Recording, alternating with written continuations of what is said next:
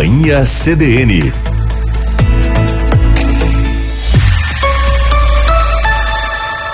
Carla Torres.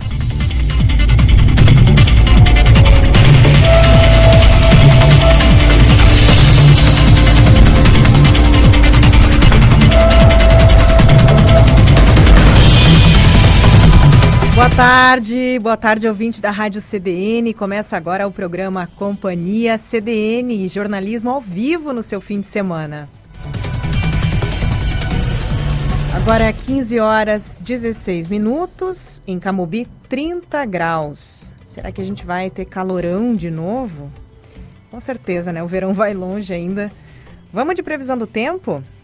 Mas antes eu vou anunciar aqui a nossa equipe a nossa pequena equipe de hoje, que é Wagner Oliveira na técnica.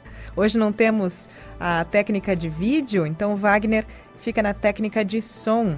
Nós vamos juntos até às 18 horas. Eu sou a jornalista Carla Torres. Previsão do tempo: nosso sábado já foi um pouco mais quente que a sexta-feira, o domingo já também mais quente que o sábado. E a semana deve ficar aí entre 31 e 36 graus de máxima, nos aproximando ao final da semana daquela casa dos 40 graus. Pois então, hoje a mínima foi de 17, a máxima chegou aí aos 31 graus. A nossa segunda-feira tem previsão de mínima de 19, máxima de 33 e seguimos nesse ritmo na terça. Chuva na região não temos previsão tão cedo. Talvez na sexta-feira alguma algum acúmulo de nuvens e aí o final de semana pode ter chuva novamente. E é isto, vamos acompanhando. São previsões, tudo pode mudar. Você acompanha sempre aqui pela CDN atualizações das condições do tempo, inclusive em Notícia da Hora. Nós contamos com a sua participação também. Fale conosco pelo WhatsApp 991362472, 991362472. Por ali você sugere pautas, conta o que acontece aí na sua rua, no seu bairro, como você está se desdobrando aí para aproveitar os finais de semana. Agora não está tão quente, mas já teve gente aqui mandando sugestão de lugar para passear. Pois então, né, vale a pena. Compartilha aí as suas, as suas opções com a gente também. Tem de tudo. O WhatsApp recebe áudio também, então você pode mandar o seu, seu áudio curtinho, de até um minuto. Já rodamos participação de ouvinte por aqui, pode ser a sua essa próxima participação em áudio. Companhia tem edições sempre aos sábados e domingos. Hoje vamos das 15, hoje 15 e 16 começou o programa até às 18 horas. Nos sábados vamos juntos das 16 e 5 até às 17h30. Informação na medida certa para você curtir seu fim de semana em casa, no trabalho, como nós aqui hoje, onde você estiver, em Santa Maria e no mundo. Nós temos audiência aí pelo mundo todo. Isso porque você também pode acompanhar pelos players da rádio CDN em diariosm.com.br, bay.net e também pelo aplicativo Grupo Diário. Baixe lá gratuito na sua loja de aplicativos. Você que tem sistema Android no seu celular, já pode usar o aplicativo Grupo Diário. Nos sábados nós temos transmissão também pela net, transmissão em imagens pela net, mas hoje só em áudio mesmo. E vamos aos destaques do programa. Semana Limpo resgata os principais temas do Jornal Diário de segunda a sexta-feira, além, claro, dos destaques da edição de final de semana. Pouquinho, Carmen Xavier nos traz as apurações de última hora aqui do Diário, que, que corre nessa tarde de domingo e que você vai encontrar na edição impressa de segunda-feira e também ao longo dos próximos plantões do Diário Online. Assinatura solidária do Diário. Conheça os projetos Patas Amigas e Somos Pet, contemplados pela campanha do Diário, que vai direcionar 20% do valor das assinaturas feitas até o fim de fevereiro a projetos voltados à causa animal em Santa Maria. Hoje eu entrevisto a voluntária Kelly Vasconcelos, do projeto Patas Amigas, e a voluntária do projeto Somos Pet, Andréia Brasil. Coluna de Márcio Grings hoje fala sobre a vida e a obra de Neil Young, músico que abandonou o Spotify na última semana porque a plataforma mantém conteúdo anti-vacina em plena pandemia de Covid-19. Inclusive, a Johnny Mitchell se juntou aí hum, ontem, se não me engano, ao Neil Young e diz que vai retirar suas músicas da plataforma. Bom, Márcio nos traz detalhes sobre isso também. Em alta no Twitter, as principais hashtags da rede, rede do Passarinho Azul. Moda para quê? A coluna que faz o encontro da moda com outras áreas como ambiente, economia, política, arte e outras possibilidades. Hoje a coluna é com o publicitário e professor Ale Felipe. Ele nos fala sobre como a inovação pode impulsionar modelos de negócios, o estudo de tendências como um meio fascinante de inovar. Fact-checking espiritual com a jornalista taróloga e estudante de psicanálise Evelyn Bittencourt, porque também a espiritualidade é tema de desinformação, ou, como é mais conhecido ainda, tema de fake news. Hoje, a Evelyn nos fala sobre o karma, conceito bem polêmico aí que muita gente ainda não captou bem, né? Hoje também vamos conversar com a jornalista Jaqueline Silveira, ela que fala sobre política no diário, vai comentar para a gente, vai comentar não, vai refletir, vai relembrar aspectos da sua trajetória como jornalista. Esse é o quadro Em Boa Companhia.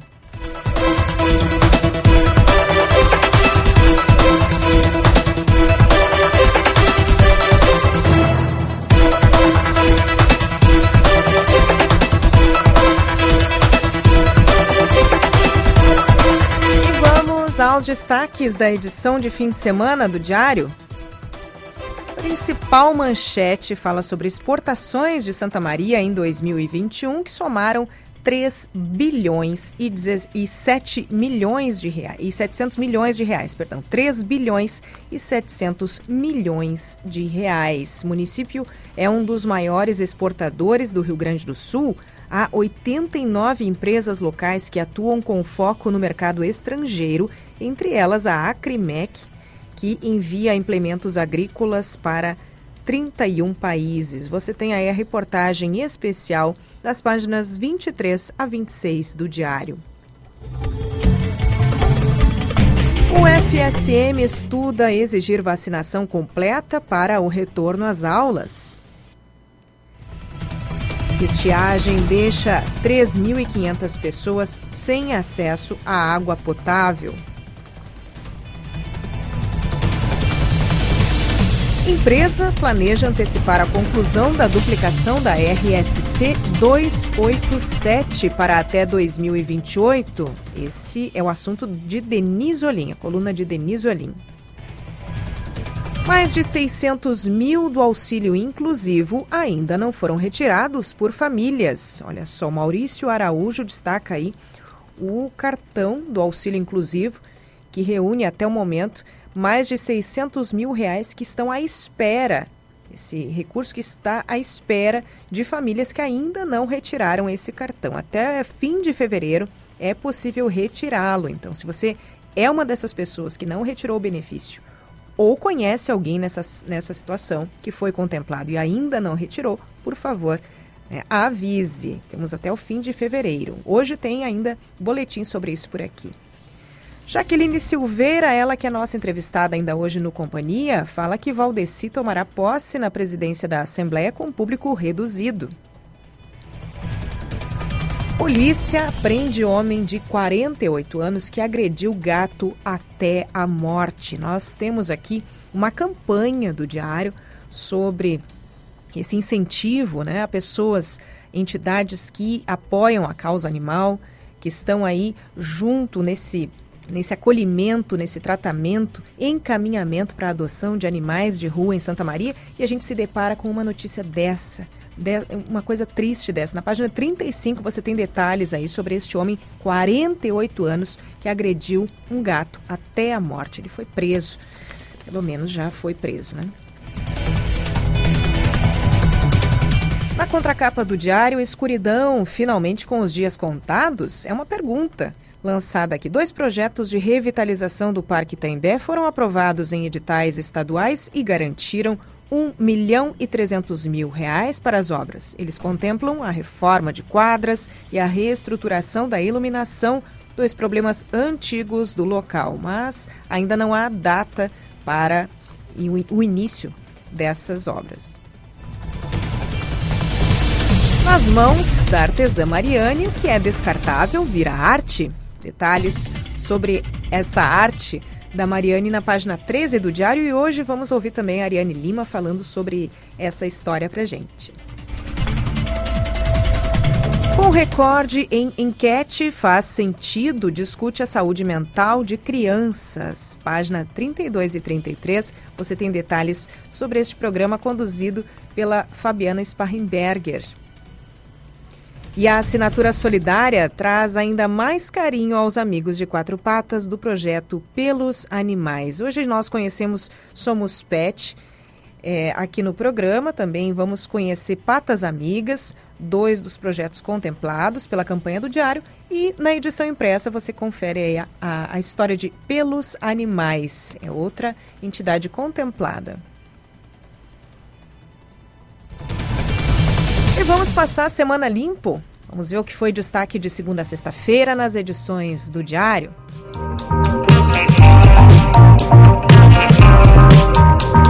Na segunda-feira, a principal manchete do jornal: aumento na arrecadação de ICMS sinaliza retomada na economia.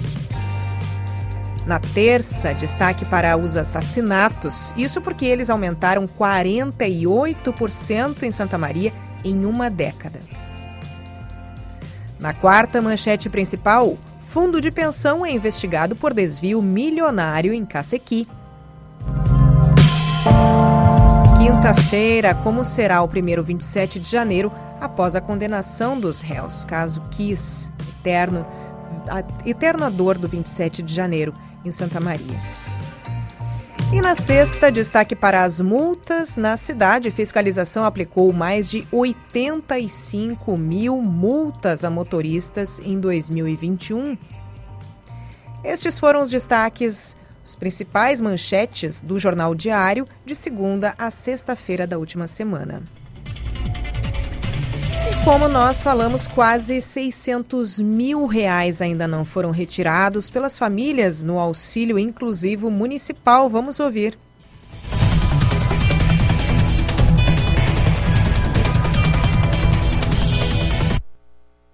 Três meses após o anúncio do auxílio inclusivo municipal, 1.498 famílias contempladas com o benefício ainda não retiraram o cartão social Cada uma delas tem direito a 400 reais. Para assegurar os valores, a entrega de cartões foi prorrogada a contar de 31 de dezembro de 2021 por mais 60 dias e deve se encerrar em 28 de fevereiro. Ou seja, a pessoa que ainda não buscou o cartão ainda tem tempo de fazê-lo. Como os recursos já foram creditados nos cartões, ainda há quase 600 mil reais à espera das famílias. Caso não sejam retirados, os valores retornam aos cofres do município. Para retirar o benefício, basta ir à Secretaria de Desenvolvimento Social do município. O cartão do auxílio inclusivo começou a ser entregue ainda em novembro do ano passado. Foram destinados 200 reais naquele mês e mais 200 em dezembro, além de 16 vale transportes. Mais de 8.100 famílias foram contempladas. Para a CDN, Jaiana Garcia.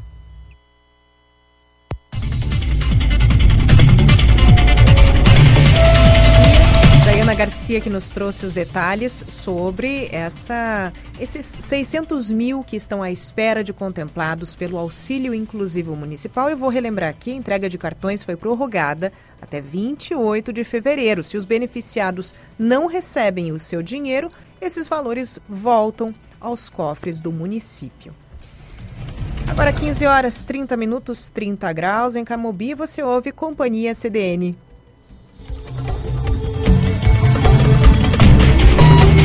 Pampeiro, visite-nos e conheça a nova Volkswagen. Modelos repletos de tecnologia, conectividade, combinados com segurança e desempenho. Surpreenda-se com o Taos, o seu novo SUV W. T-Cross, vencedor do maior comparativo da história da revista Quatro Rodas. E deixe seu coração bater mais forte com os esportivos da linha GTS. Pampeiro, sua concessionária Volkswagen em Santa Maria e região. Rua Serafim Balandro, 1133. Ou baixe o app da Pampeiro para saber mais. No trânsito, sua responsabilidade salva vidas.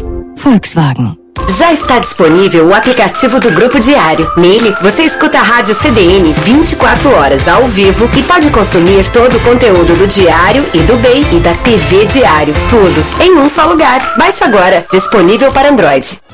Oi, eu sou a professora Carolina Lisowski, coordenadora do curso de Direito da Faculdade Palotina de Santa Maria e controladora geral do município. Eu tenho um convite para te fazer. Vamos criar oportunidades para transformares a tua vida? Na FAPAS, temos os melhores professores, aulas com situações reais de aprendizagem e estrutura moderna. Vestibular de Verão FAPAS. Transforme a sua vida, transforme o mundo. Quer informação sempre atualizada e debates sobre os fatos mais relevantes do dia? Então o programa F5 foi feito para você. De segunda a sexta, às 10 da manhã, os jornalistas Pamela Rubim Mate, Rodrigo Ricordi, Felipe Baques e Maurício Araújo vão trazer conteúdo de qualidade para você. Além da participação especial do advogado e economista Lúcio Antunes. F5. Atualização e debate sobre os principais fatos do dia. O Grupo L Fórmulo e o Parque da Memória apresentam Vamos falar sobre? Olá, este é o terceiro episódio do Vamos Falar Sobre? Eu sou o Matheus Fórmulo. Você sabia que o forno crematório instalado e em operação no crematório Santa Rita de Santa Maria possui capacidade para quatro cremações por dia? O equipamento, fabricado nos Estados Unidos pela empresa Métios, está em operação desde o dia 11 de outubro e é o responsável pelas cremações de Santa Maria e de toda a região central do estado. Consulte a nossa empresa. Exija o cerimonial e a cremação em Santa Maria, no crematório Santa Rita, onde você encontra padrão superior em estrutura e atendimento. Você ouviu? Vamos falar sobre Oferecimento Parque da Memória, Grupo L Fórmulo, Crematório Santa Rita, Cemitério Parque e Cemitério São José. Seja assinante do Diário. Receba as edições impressas na comodidade de sua casa. Modalidades e planos especiais que se adaptam a você. Ligue 3213-7272 e fale com a nossa central de atendimento. Diário, cada vez mais perto de você. Carla Torres.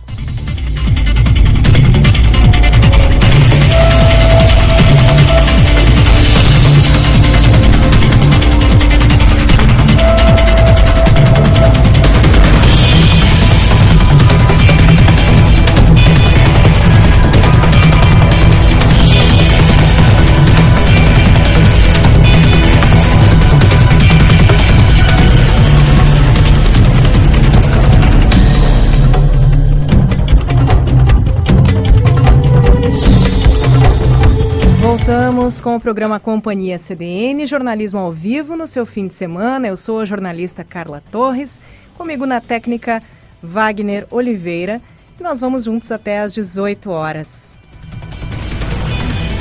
Agora são 15 horas 34 minutos.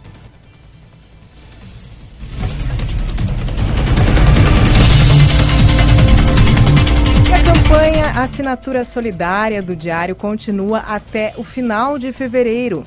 A iniciativa leva informação e incentiva a comunidade a contribuir com projetos sociais. Na prática, 20% do valor do plano anual vai ser destinado para organizações da causa animal da cidade. Hoje eu converso com a voluntária Kelly Vasconcelos, do projeto Patas Amigas, um dos contemplados pela campanha. Boa tarde, Kelly. Boa tarde, Carla, tudo bem? Tudo bem. Coisa boa, né? Um dos projetos contemplados e Eu gostaria de saber, até para a gente conhecer junto aqui com o ouvinte, eu conhecer junto com o nosso ouvinte, o que é o Patas Amigas, como ele funciona. Com certeza. O Patas Amigas é um projeto formado por seis voluntárias que têm em comum o respeito e o amor pelos animais. Nós não somos ONG e, portanto, não recebemos nenhum tipo de auxílio financeiro governamental. Não temos sede, nem abrigo, nem veterinário, mas desde 2017 auxiliamos animais em situação de abandono ou de vulnerabilidade social. O nosso principal objetivo é o resgate de animais em situação de rua ou de maus tratos. Nós resgatamos os animais, encaminhamos para atendimento veterinário em clínicas parceiras, nos responsabilizamos por todo o tratamento e pela castração, e assim que os animais estão saudáveis, eles são vacinados e disponibilizados para adoção responsável. Então são seis... Além dos Opa. resgates, a gente também auxilia animais de famílias humildes, principalmente com as castrações, né, a fim de incentivar a guarda responsável. Sim, é, vocês têm como que são seis pessoas como tu falaste, Isso. não tem auxílios, né, é, enfim, governamentais, não tem veterinário. Como é que vocês conseguem fazer esse acompanhamento depois das adoções, Kelly? Para que o nosso trabalho seja possível, a gente depende exclusivamente de uma rede de pessoas voluntárias que nos oferecem um lar temporário para os animais resgatados, até que eles estejam em condições de serem disponibilizados para adoção. E das, das doações que a gente recebe, doações financeiras, de ração, medicamentos. A gente também tem caixinhas de arrecadação em alguns estabelecimentos parceiros e comercializamos os produtos, cuias e canecas com a marca do Patas Amigas. Então, tudo isso tem o objetivo de aumentar a nossa arrecadação e permitir a manutenção dos animais resgatados. Sim. Uh, Para quem Depois, quis... Opa, desculpe. Depois tu perguntaste sobre a, o acompanhamento das, das, das, adoções, né? Isso. Nós temos uma política bem rígida, assim, nas nossas adoções, a gente faz um acompanhamento desde o, o, início ali com a entrevista, a gente leva o animal até o local onde ele, onde ele vai morar, conhece a família, para ver se o animal vai se adaptar ou não, né? Depois a gente acompanha esse processo, faz visitas, a gente faz um acompanhamento também por meio dos vídeos que a gente recebe, das fotos. Então é um trabalho eh, bem legal, assim, mas que demanda bastante tempo e energia. Sim, Kelly, eu vou passar aqui, só me corrija se eu se eu estiver errada, arroba Patas Amigas SM. É o Instagram Isso. de vocês, né? Isso, essa é a nossa página do Instagram. Já, onde a gente divulga os nossos animais. Estou com ele aqui, eu já estou seguindo. Ah, não estou seguindo ainda, mas achei aqui, Patas Amigas SM. Para você que está ouvindo essa entrevista, agora aqui no Companhia CDN, eu converso com Kelly Vasconcelos, do projeto Patas Amigas que é um dos contemplados pela campanha Assinatura Solidária do Diário. Kelly, quanto tempo já que vocês, seis voluntárias, estão reunidas em torno dessa causa?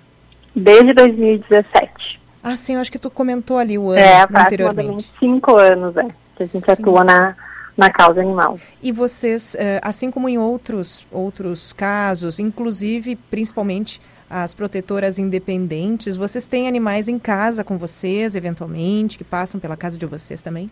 Temos também, sim. Hoje. De acordo com a nossa disponibilidade, né?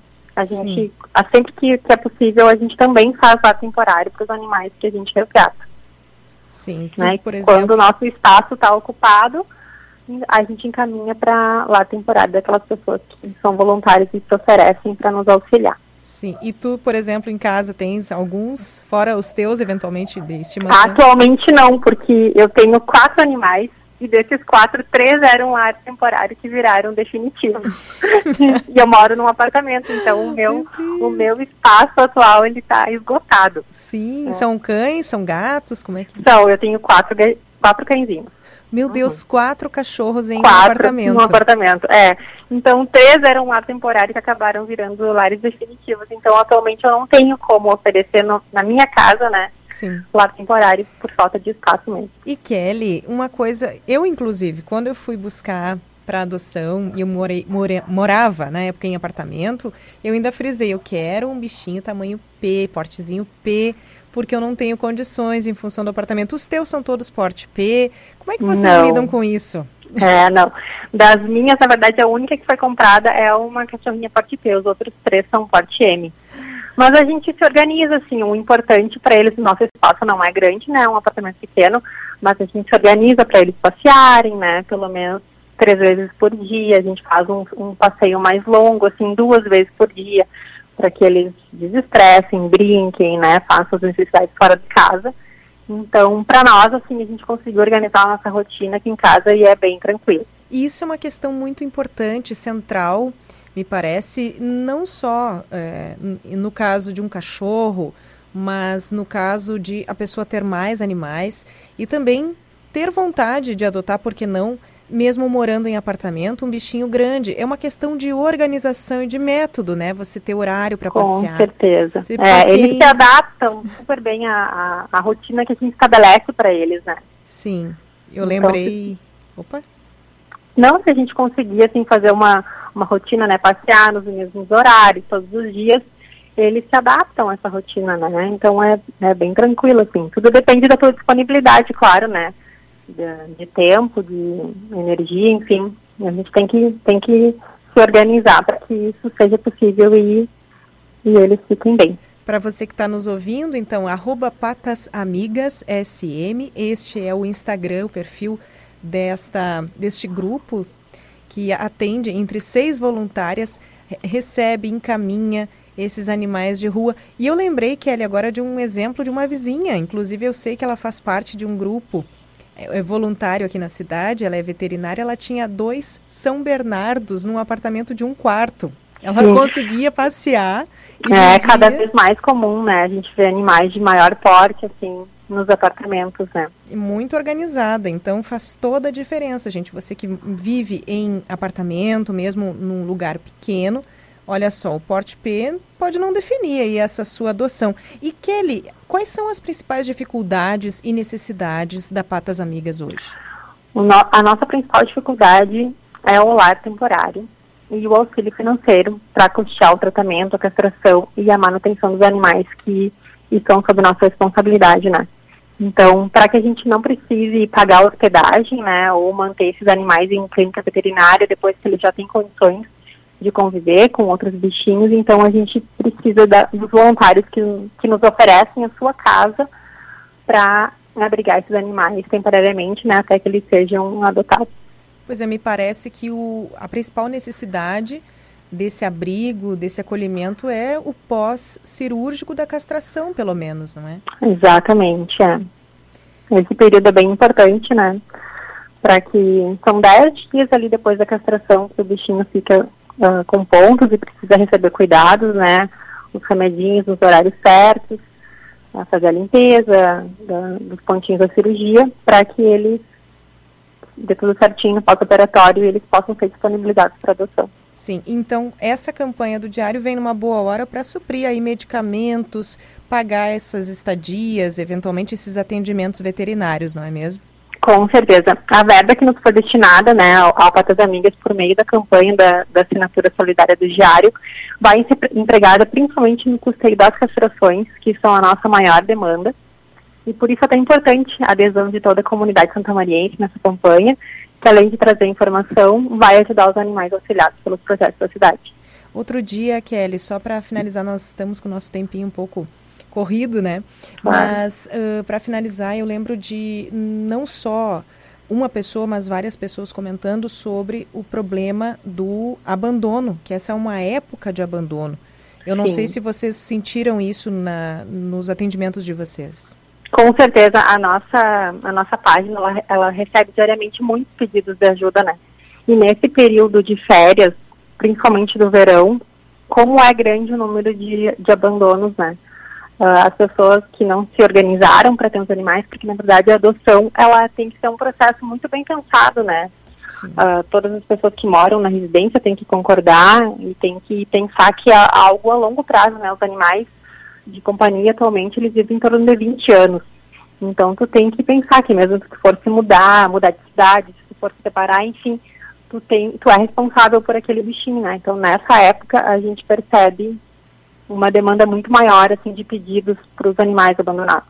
Inclusive, eu já vi casos em que judicialmente as coisas se definem como guarda compartilhada no caso dos animais também. Sim, é Existe... é verdade. Exatamente. Kelly, vamos deixar então os contatos. Eu falei aqui do, do Instagram, não sei se teria. É, o nosso principal contato é a página do Instagram. Sim. Então, quem tem interesse em nos auxiliar, né, seja financeiramente, com doação de ração, a gente também mantém um bazar virtual na nossa página do Instagram, então a gente recebe doações de roupas, sapatos, enfim, uh, bens que podem ser comercializados, né, que estão em bom estado. A gente recebe, então, as informações podem ser obtidas na nossa página, ali por direct, e a gente está disponível para quem gostaria de nos ajudar. Tá certo, obrigada Kelly. Eu Kelly, que agradeço. Kelly Vasconcelos, do projeto Patas Amigas, ela que é, junto a outras cinco voluntárias, pessoa que co conduz aí os trabalhos do projeto desde 2017, acolhendo, encaminhando, tratando esses animais de rua de Santa Maria. Campanha Assinatura Solidária do Diário continua até final de fevereiro. 20% do valor do plano anual vai ser destinado para organizações da causa animal da cidade. Projetos ou organizações Companhia CDN, jornalismo ao vivo no seu fim de semana. Voltamos às notícias por aqui. 497 municípios do Rio Grande do Sul decretaram situação de emergência com a estiagem. Isso é quase 70% dos nossos municípios. Vamos acompanhar os resultados da seca na região com a repórter Janaína Ville. O Luiz é produtor de alface em hidroponia em São Francisco de Assis e viu quase toda a produção ser perdida nos últimos dias. Isso aqui agora em fevereiro já tem a estimativa de começar as, as aulas, né? E a gente entrega para merenda escolar. Já era para estar com o produto plantado aqui para a merenda das crianças, né? Luiz ainda tentou salvar uma parte da plantação, mas não teve jeito. Fora das estufas, a produção de repolho também teve perdas de 30%.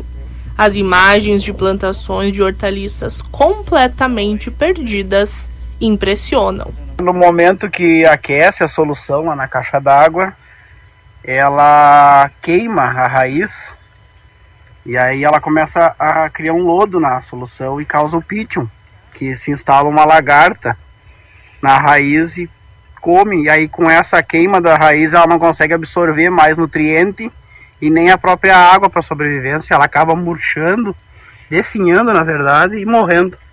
O Joe também vive a mesma realidade.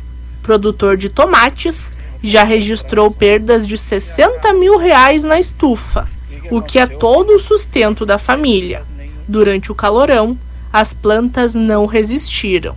Aqui tá 43 graus o termômetro, mas hoje não tá tão calor assim. Tem dias que chega a 52 esse termômetro aqui. Já tenho foto com ele de 52 graus. Mas não tem o que, o que resista daí, né? Essa estufa aqui eu já abandonei ela, já, já cortei todos os pés por devido ao estresse da planta, né? Esses ambientes de hidroponia e estufas são controlados e em geral costumam ser mais fáceis de monitorar. Só que as temperaturas altas resultaram em um superaquecimento. A falta de água fresca exterminou produções de alface, rúcula, temperos, tomate e outros vegetais. É lamentável, a planta acima dos 40 graus ela entra em estresse pode ter água, mas o calor é muito imenso, daí acaba não puxando os, os nutrientes e acaba a gente perdendo, não, não, não compensa, não, não, tem como, não tem como plantar. Os prejuízos na agricultura já chegam a 3 bilhões e 900 milhões de reais na região central. E o calorão de 40 graus nas últimas semanas fez esse valor aumentar consideravelmente. Para além de cifras, números e porcentagens, isso representa o drama de famílias que dependem da agricultura para sobreviver. E além dos prejuízos econômicos, a falta d'água para o consumo também preocupa no campo. Já são 3.555 famílias sem acesso à água potável na região central, conforme um levantamento feito pela nossa reportagem. Agudo, um dos municípios mais afetados, já faz entrega de água a 600 famílias da área rural. Já entregamos até o mês de janeiro mais de 1 milhão e 200 mil litros de água potável para a nossa população aqui da zona rural, além de água não potável para garantir que os peixes sobrevivam e também tenhamos água para os nossos animais. São Gabriel faz a distribuição de água a cerca de 300 famílias. A prefeitura já trabalha de forma emergencial na ampliação do atendimento. Já são dois caminhões disponibilizados, um pela São Gabriel Saneamento, um terceiro que vai ser disponibilizado nos próximos dias e um quarto caminhão-pipa que estamos contratando a um custo de mais ou menos 50 mil reais por mês para não deixar faltar água para beber, cozinhar, para higiene e tudo mais. Em Santa Maria, são 179 famílias afetadas. São cinco bairros e nove distritos que recebem o caminhão-pipa ao menos uma vez na semana.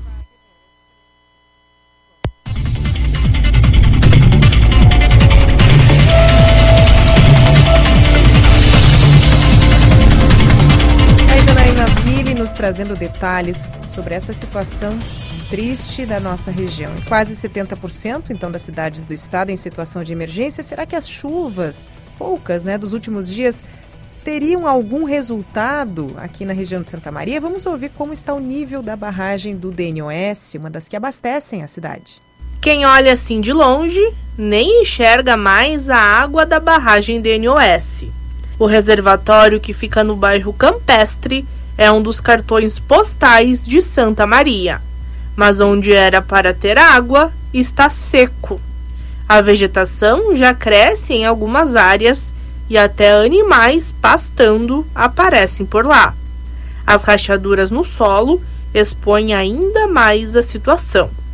A barragem está a mais de 4 metros abaixo do nível normal, que é de 11 metros e 80 centímetros.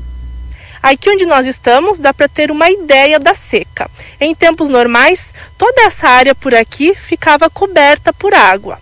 Agora a água está lá longe, nós até perdemos de vista. E além da barragem do DNOS, Santa Maria também é abastecida pela barragem Rodolfo Costa e Silva, que fica em Val de Serra. Essa barragem é maior, tem cerca de 28 metros de altura e está 5 metros abaixo do nível normal. O DNOS representa cerca de 25% do abastecimento de Santa Maria, enquanto a Rodolfo Costa e Silva os outros 75%. Apesar do baixo nível, a Corsã garante que não tem risco de desabastecimento na cidade.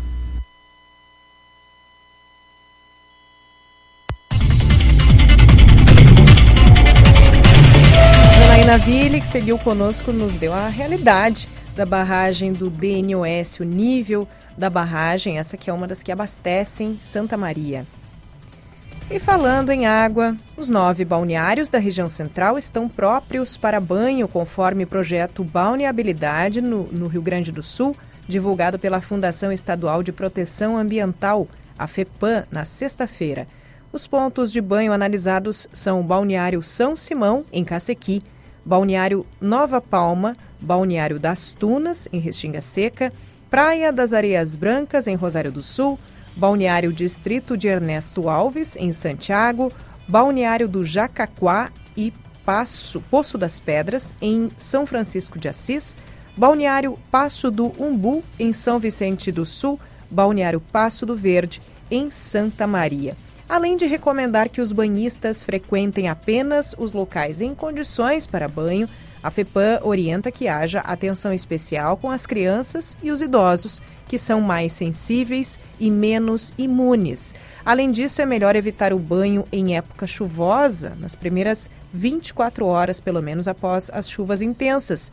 Nessas primeiras horas, os cursos de água recebem mais resíduos de esgotos e isso pode ocasionar picos de contaminação dos rios e oceanos. O órgão ainda recomenda evitar entrar na água nos períodos de cheia dos rios, que podem também estar contaminados por esgoto doméstico. O banho em locais de concentração de algas também é ruim.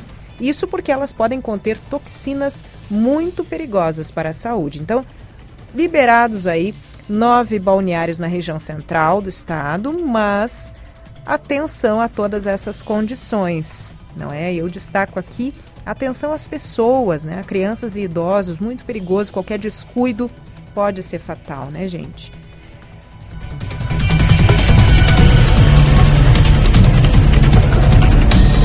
E vamos falar de arte. A arte pode nos levar a maneiras criativas de reutilizar materiais que levam anos para se decompor.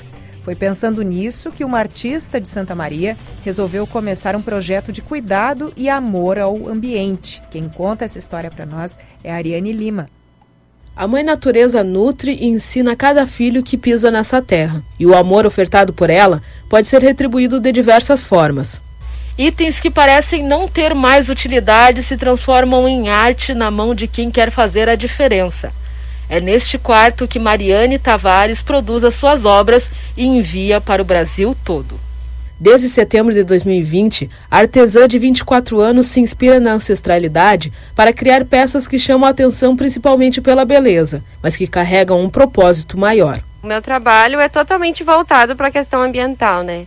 Totalmente voltado para a reutilização e a importância da gente ressignificar os materiais que normalmente são descartados, né? A gente poder trazer uma nova simbologia para ele, né? A gente trazer uma nova visão do que se pode fazer ainda, ao invés de descartar, né?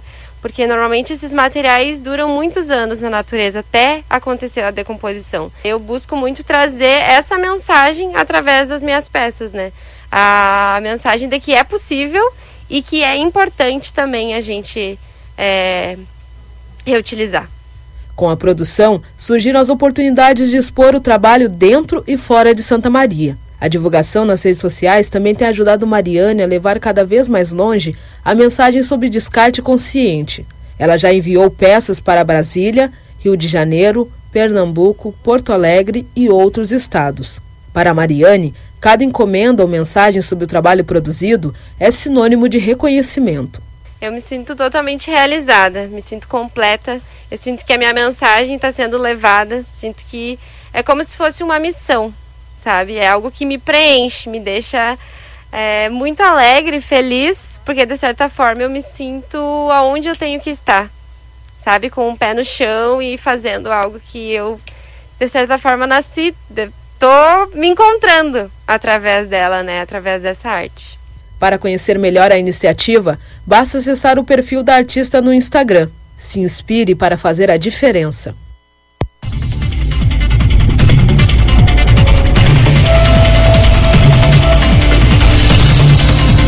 Então, Ariane Lima, com este lindo projeto, essa linda iniciativa de arte reutilizável arte feita com materiais reutilizáveis. E vamos falar de pets, até porque conversei no, neste bloco com uma protetora animal, a Kelly Vasconcelos, protetora voltada à causa animal em Santa Maria, Kelly Vasconcelos. E vou, vamos seguir com essa série de entrevistas aqui com os projetos contemplados pela assinatura solidária do Diário. No próximo bloco, eu converso com Andréa Brasil, do projeto Somos Pet SM. Mas justamente então vamos falar sobre a região central do estado e a castração de animais por aqui. Faxinal do Soturno e Júlio de Castilhos estão com projetos para castrar cães e gatos. Saiba mais detalhes com Gabriel Marques. Dois municípios da região terão campanhas de castração de cães e gatos este ano. Faxinal do Soturno e Júlio de Castilhos vão realizar ações que visam o castramento e o controle de zoonoses, que são as doenças infecciosas transmitidas por animais, e as viroses. Em julho de Castilhos, atividade semelhante ocorreu em 2021, quando 177 cães foram castrados. Para este ano, a cidade recebeu 19 mil em recursos para esta finalidade. É esperado castrar 50 cães e gatos e também realizar a microchipagem, o que vai garantir o controle sobre como estes animais estão sendo tratados. Poderão realizar o cadastro tutores que sejam de baixa renda. Os documentos necessários são o comprovante de residência, comprovante do CAD único e documento de identidade. As inscrições seguem até que todas as vagas sejam ocupadas. Para mais informações, ligue 55 3271 2021. O município de Faxinal do Soturno assinou o convênio Melhores Amigos Bicho Sente Como Gente, que prevê a castração de 200 cães e gatos fêmeas em situação de rua e semi-domiciliados.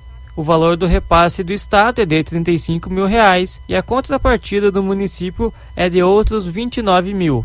O projeto possui prazo de vigência de um ano e deve iniciar nos próximos meses, após a realização de processo licitatório.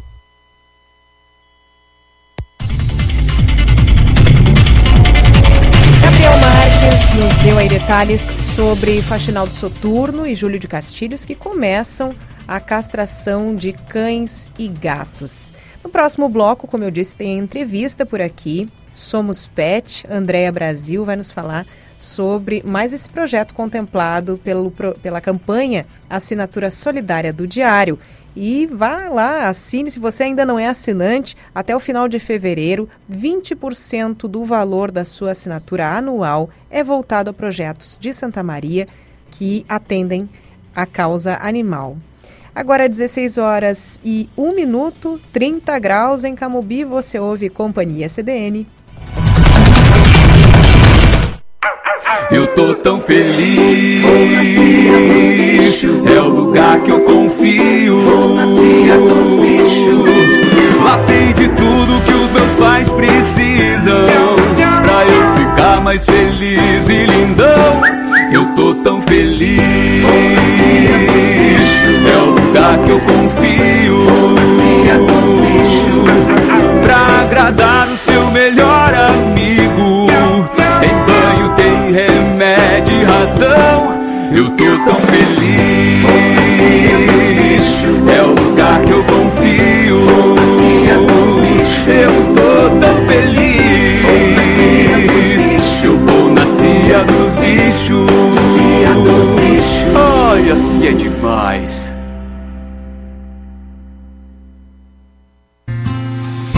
Sua casa nunca foi tão importante como agora. A Michele Decorações sabe bem e por isso alia os melhores produtos sob medida, como tapetes, cortinas e papéis de parede, com um serviço especializado que só quem está há mais de 40 anos no mercado pode garantir. Nos siga nas redes sociais ou utilize nosso atendimento online pelo WhatsApp 981156491. Para dar um upgrade na sua casa, chame a Michele Decorações. Os principais fatos da semana e a forma como eles interferem na vida dos santamarienses são abordados por mim, Viviana Fronza, e pelos meus convidados no programa Análise. Todo sábado, às 10h30 da manhã, traremos informações do que é notícia e os assuntos que vão movimentar a agenda do fim de semana. Análise, a voz da repercussão dos fatos da semana. Verden Gestão de Frotas proporciona o rastreamento de seus veículos e soluções exclusivas de monitoramento de máquinas agrícolas. Com nosso sistema, você recebe informações em tempo real, garantindo respeito às normas de trânsito e políticas da sua empresa. Contato no fone 3307 0061 ou em nosso Instagram, arroba verden.agr. De segunda a sábado, você acompanha o maior e mais completo telejornal de Santa Maria e região. Com a apresentação de Kellen Caldas e Vilceu Godoy, o Jornal do Diário vai ao ar das 6 às 7 da tarde, ao vivo. Reportagens sobre os mais variados fatos, análise de colunistas e muita informação. Assista o Jornal do Diário nos canais 26 e 526 da NET Claro, nas redes sociais do Diário e ouça pela CDN no 93.5 FM. Carla Torres.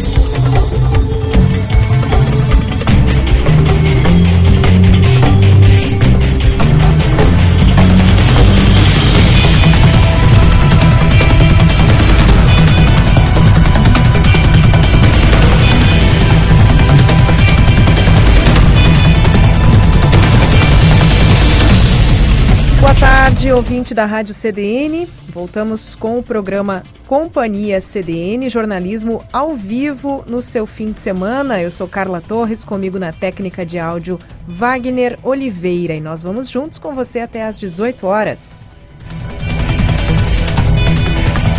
E vamos de previsão do tempo. Olha só, neste domingo de sol com algumas nuvens, nós não temos previsão de chuva. Tá bonito, tá, tá aberto. É, mínima de 17 hoje, máxima que chegou a 31 graus, agora 30 graus em Camobi. Nós devemos ter essa condição aí ao longo da semana. Nuvens em alguns dias, mas sem previsão de chuva, alguma nebulosidade, talvez na sexta-feira, uma concentração maior de nuvens. Nesta segunda-feira, mínima de 19, máxima de 33 graus previstos. Na terça, 21, máxima de 33. Na quarta, 13, 13, eu vi bem? 13 de mínima e máxima de 30 graus. É um dia um dia de extremos a quarta-feira. A quinta com mínima de 20 prevista e máxima de 39 graus. E na sexta-feira a gente tem esse acumulado aí de nuvens. Então, fez calorão, né? Principalmente por muitos dias, aí já começa a nebulosidade a se acumular. Vamos acompanhando, atualizando essa previsão do tempo aí ao longo da programação, ao longo dos dias. Acompanhe aqui na rádio.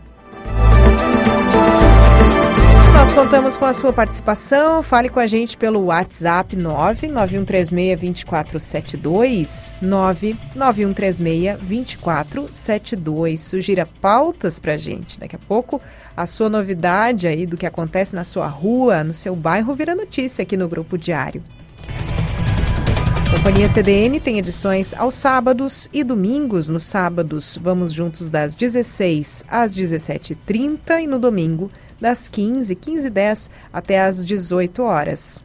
Informação na medida certa para você curtir o seu fim de semana em casa, no trabalho ou onde você estiver. Já baixou seu aplicativo Grupo Diário? Na Play Store, se você tem sistema Android no seu smartphone, vai lá na sua loja de aplicativos. App Grupo Diário reúne todos os veículos do grupo na sua mão 24 horas por dia, 7 dias por semana. É jornal, rádio, TV e BI. nós estamos tentando contato com Andréa Brasil, ela que faz parte da Somos Pet, essa entidade que faz parte aí dessa campanha da assinatura solidária do Diário, um dos grupos contemplados pela assinatura solidária. Você que ainda não é assinante do Diário, até o fim de fevereiro, o valor da assinatura anual de quem fechar aí com o grupo vai para essas entidades contempladas. Entre elas, nós conversamos hoje com Patas Amigas, representante Kelly Vasconcelos, e vamos a qualquer momento tentando aqui contato com a Andrea Brasil da Somos Pet. Vamos conversar com ela a qualquer momento por aqui. Wagner está nos contatos ali, contatos telefônicos com a Andrea. E vamos falar de solidariedade. Enquanto nós tentamos aí o contato com a Andréa Brasil, vamos falar sobre solidariedade, um projeto aqui de Santa Maria sobrevive com doações da comunidade na Vila Kennedy. A ação criada por um ex-morador de rua ajuda muitas pessoas, mas para continuar, o projeto precisa de doações. Quem nos traz essa história é o repórter Felipe Medeiros.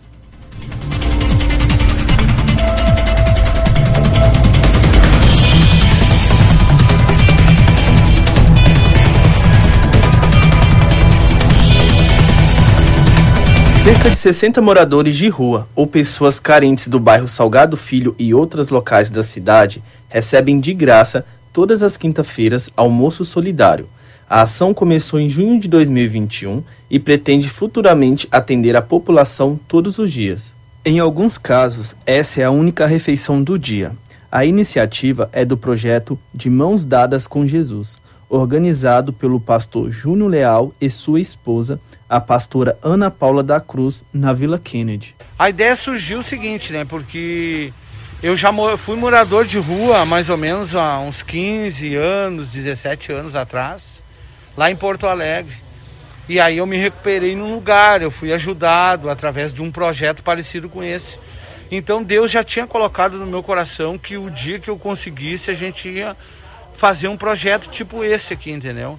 O pastor salienta ainda que o projeto sobrevive de doações e reforça o pedido delas, pois a intenção do projeto é aumentar o número de refeições, mas até o momento as doações ainda não são suficientes.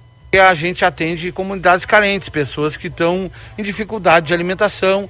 A gente não dá cesta básica, a gente fornece o alimento.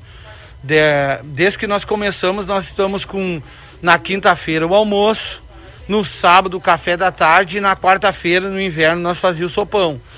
Mas a partir dessa semana agora nós, nós tiramos o café, porque está muito calor à tarde e está sendo difícil arrumar mantenedores. Então daí nós vamos aumentar um dia o almoço. Nós vamos ter na terça-feira também o almoço.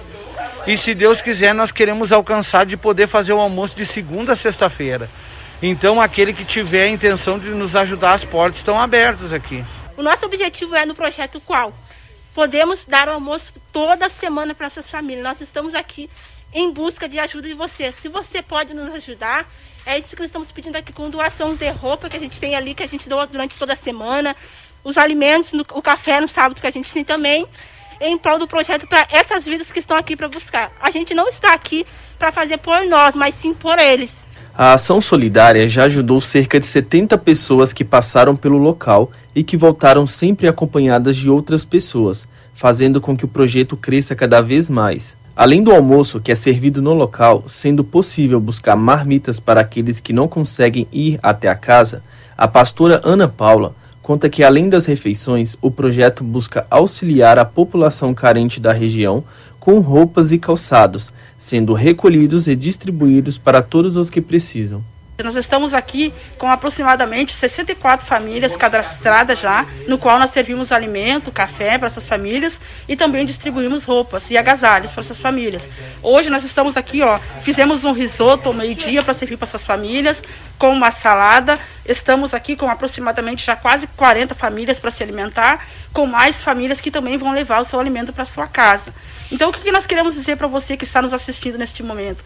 Faça a sua parte, nos ajude, doa, que nós estamos aqui de coração fazendo essa doação, nada é para nós, mas sim para ajudar o nosso próximo, as famílias, as crianças que muitas vezes vêm aqui, batem na nossa porta, pedindo um alimento, pedindo uma roupa, pedindo um calçado. E eu e o pastor Júnior, com a nossa equipe, nós estamos aqui fazendo isso de coração, estamos doando, estamos fazendo a nossa parte, porque a nossa recompensa ela não vem de nós. O seu Francisco Miguel, de 69 anos, conta que não conhecia o projeto, mas depois que foi convidado pela primeira vez e provou a comida, acabou levando o filho para lhe fazer companhia todas as semanas. É muito boa a comida, bem feitinha. Não é salgada, quando não é doce, porque também quando a comida doce é, é quase sem sal. Né? E é, aqui é feita com amor e carinho. O projeto recebe doações de alimentos, roupas e calçados. Para participar ou entregar as doações, basta ir até o local das refeições, na rua André da Rocha, número 350, bairro Salgado Filho, Vila Kennedy, nas terças e quintas-feiras ao meio-dia.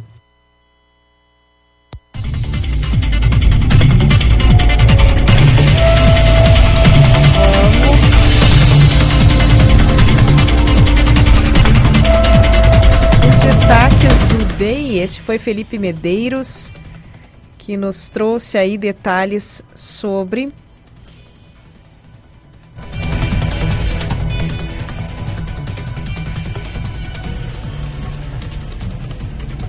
Estamos tentando aqui, gente. Essa, esse aqui é o movimento da tentativa do contato com a Andréia, Andréia Brasil. Então ouvimos uh, Felipe Medeiros, agora sim, recebemos aqui no estúdio nosso colega Rafael Menezes. Enquanto isso, nosso nosso técnico Wagner Oliveira segue aí no contato com a Andrea. Rafael, enquanto isso, por favor, nos atualizes. Carla, boa sobre tarde. as novidades do BEI. Boa tarde, boa, Boa tarde, para você, tarde. boa tarde pra- para os ouvintes. Pois é, Carla, nós temos uns des- os seguintes destaques, até estávamos ali na redação agora terminando mais algumas matérias. Ah, já está em bem.net.br. Tivemos um homicídio essa madrugada em Santa Maria. Um adolescente de 16 anos ele foi morto a facadas no bairro Rosário. Também um homem de 37 anos morreu em um acidente na BR-290 em São Cepé, com um veículo aqui de Santa Maria. Já foi identificado também o, o, esse adolescente, esse homem também do acidente identificado, matéria completa está lá. Eu estava agora terminando também aqui uma matéria há poucos minutos na redação. A Brigada Militar apreendeu aí uma motocicleta e um aparelho de som durante uma operação em São Cepé. É uma operação aí no combate à questão de perturbação do sossego público, né? Então, da tranquilidade. O nome da operação é Operação Tranquilidade Pública. Cerca de 50 pessoas estavam em em, próximo a um bar na Vila Bloch ontem à noite, quando uma operação conjunta das Brigadas Militares de São Cepé e Formigueiro realizaram essa operação e apreenderam uma motocicleta e um aparelho de som então. Também foi recuperada uma caminhonete que foi furtada da prefeitura de Agudo. Na sexta-feira foi recuperada aqui em Santa Maria com ela foi localizada aí pelos policiais do segundo BP Choque e estava sendo conduzida por dois uh, adolescentes e também um veículo que foi consumido pelo fogo em Restinga Seca hoje pela manhã. Também tem lá a matéria e as imagens em bay.net.br. E uma outra ocorrência de bastante destaque desse final de semana, Carla, é uma, uma apreensão de drogas próximo à penitenciária estadual de Santa Maria ontem à tarde. E é impressionante a quantidade de droga que os policiais militares da Brigada Militar apreenderam em duas residências que estavam abandonadas. Na hora da abordagem desses jovens que tentaram fugir próximo à penitenciária, eles estavam, eles, a segunda Brigada Militar, eles acreditam que esses jovens, eles iriam arremessar drogas, drogas para dentro do presídio quando foram visualizados e fugiram em direção ao mato. Aí a brigada fez buscas, localizou os dois jovens e eles alegaram, né, e propuseram aos policiais que se fossem liberados eles entregariam onde estaria o restante da droga e as armas. E aí os policiais foram na conversa, disseram que sim, e com, com autorização do auxiliar de serviço da Brigada Militar, foram até essas duas residências abandonadas e localizaram muita droga, quase 6 quilos de maconha, armas, celulares, e nesse local também aprenderam, aprenderam um outro jovem também que estava lá fazendo a segurança do local com a droga, da, da, guardando aí as drogas e as armas. Então, uma, uma apreensão assim eh, para que ainda chamou atenção pela quantidade de drogas, né? Em, em pouco tempo ele estava enterrado no pátio de uma casa, nos fundos de uma residência abandonada e as armas escondidas no forro dessa casa. Essa apreensão foi ontem à tarde. Sem contar do drone também, né? Essa semana um drone abatido sobre a penitenciária também. Então, bastante ocorrência. O plantão bem movimentado no final de semana, cara. Plantão bem, bem movimentado. Tivemos também tentativa de homicídio hoje no bairro Salgado Filho pela manhã. Um jovem estava em casa com a namorada quando três indivíduos chegaram até a residência dele, mandaram ele sair para fora e efetuaram disparos contra ele, acertando o braço e a cabeça dele, de raspão na cabeça por sorte. E ele foi socorrido aí pelo SAMU e disse aos policiais quem seriam os suspeitos. Então, plantão bem movimentado, esperamos que fique assim, né, até o final. Pesado, tá pesado, pesado hoje. Bom trabalho para ti, Rafael. Valeu, Kellen, obrigado. Obrigada. É, daqui a pouquinho, seis da tarde, estou aqui. Ah, e lembrando que amanhã eu assumo o Primeira Hora, cinco e meia da manhã, para te chamar comigo aqui na CDN também. Tá certo. Bom trabalho para ti, Rafael. Obrigado. Este é o Companhia CDN, agora 16 horas 18 minutos, 30 graus em Camobi. Fique conosco.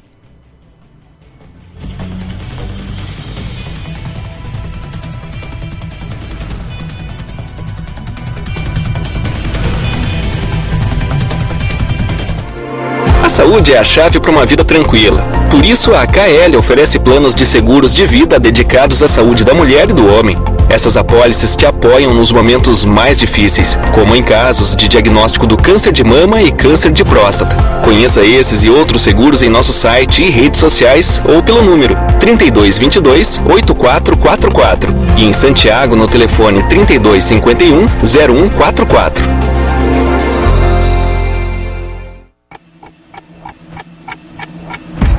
Nas tardes de domingo, às 14 horas, você está convidado para relembrar o passado junto comigo, Luísa Neves, e com o programador visual Walter Antônio Noal Filho, que pesquisa o passado santamariense. Te esperamos para falar sobre lembranças, histórias, acontecimentos e curiosidades de Santa Maria. Memória, um encontro com lembranças da nossa cidade.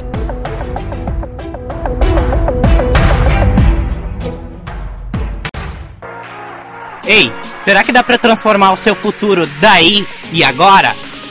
Dá sim. O EAD da Unijuí é assim, ensino virtual que te conecta às oportunidades. Você estuda de qualquer lugar, de acordo com a sua rotina. Tem atividades dinâmicas e interativas, com mensalidades acessíveis, sem abrir mão de uma formação de qualidade.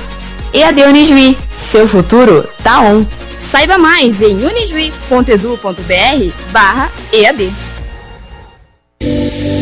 Chegou a edição de verão do Junte Compre do Diário. Squeeze Flip 400ml por R$ 44,99 e bolsa térmica nas cores vermelha ou azul por R$ 74,99. Você pode juntar 10 selos da campanha e adquirir o combo Squeeze mais bolsa térmica com valor promocional. Garanta seus produtos na sede do Diário, na faixa nova de Camobi ou na loja do Diário, no Elegância Shopping Center. Consulte sem sair de casa no pronto atendimento virtual da Unimed Santa Maria.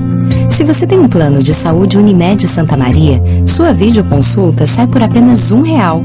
É só acessar o app do Hospital Unimed Santa Maria no seu smartphone e seguir os passos na tela. É rápido, fácil e 24 horas. Baixe o aplicativo e consulte agora mesmo.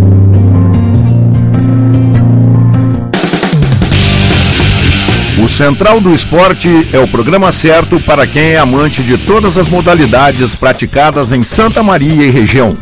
De segunda a sexta-feira, a partir das 21 horas e 30 minutos, eu, Marion Melo, trago as principais notícias do cenário esportivo local. Já aos sábados, ao meio-dia e às 20 horas e 30 minutos, e nos domingos, ao meio-dia e 19 horas, o comando é de Antônio Tesses. Central do Esporte, o esporte local para todos.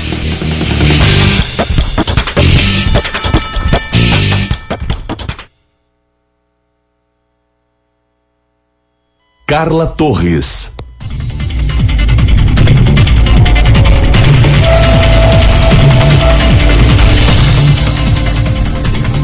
Voltamos com Companhia CDN neste domingo, hoje 30 de janeiro, e o ano tá voando para você também, para mim tá. Para ti, Wagner, tá voando? Gente, que rápido, né? Não sei se a gente está tão acostumado com essas restrições todas de pandemia, essas necessidades, né? Parece que os dias às vezes são bem parecidos um com o outro, né?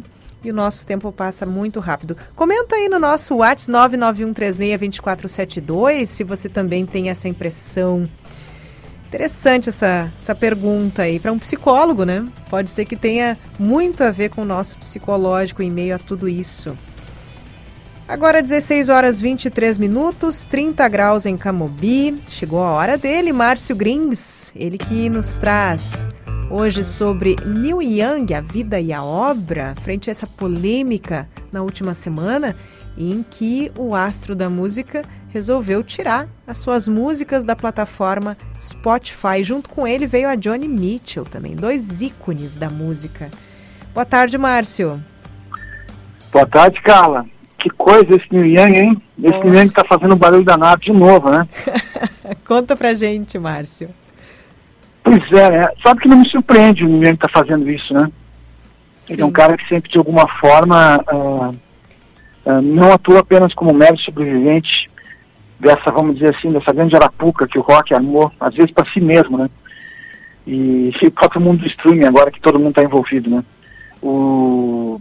Mas assim, o Neil sempre foi um, um, um sobrevivente congênito, né? O cara que, uh, que escapou das próprias artimanhas do destino, que forjou uh, os, os excessos que inclusive ele muitas vezes flertou, né? Ele é um cara que teve muitas vezes envolvido com drogas, com polêmicas, coisa e tal.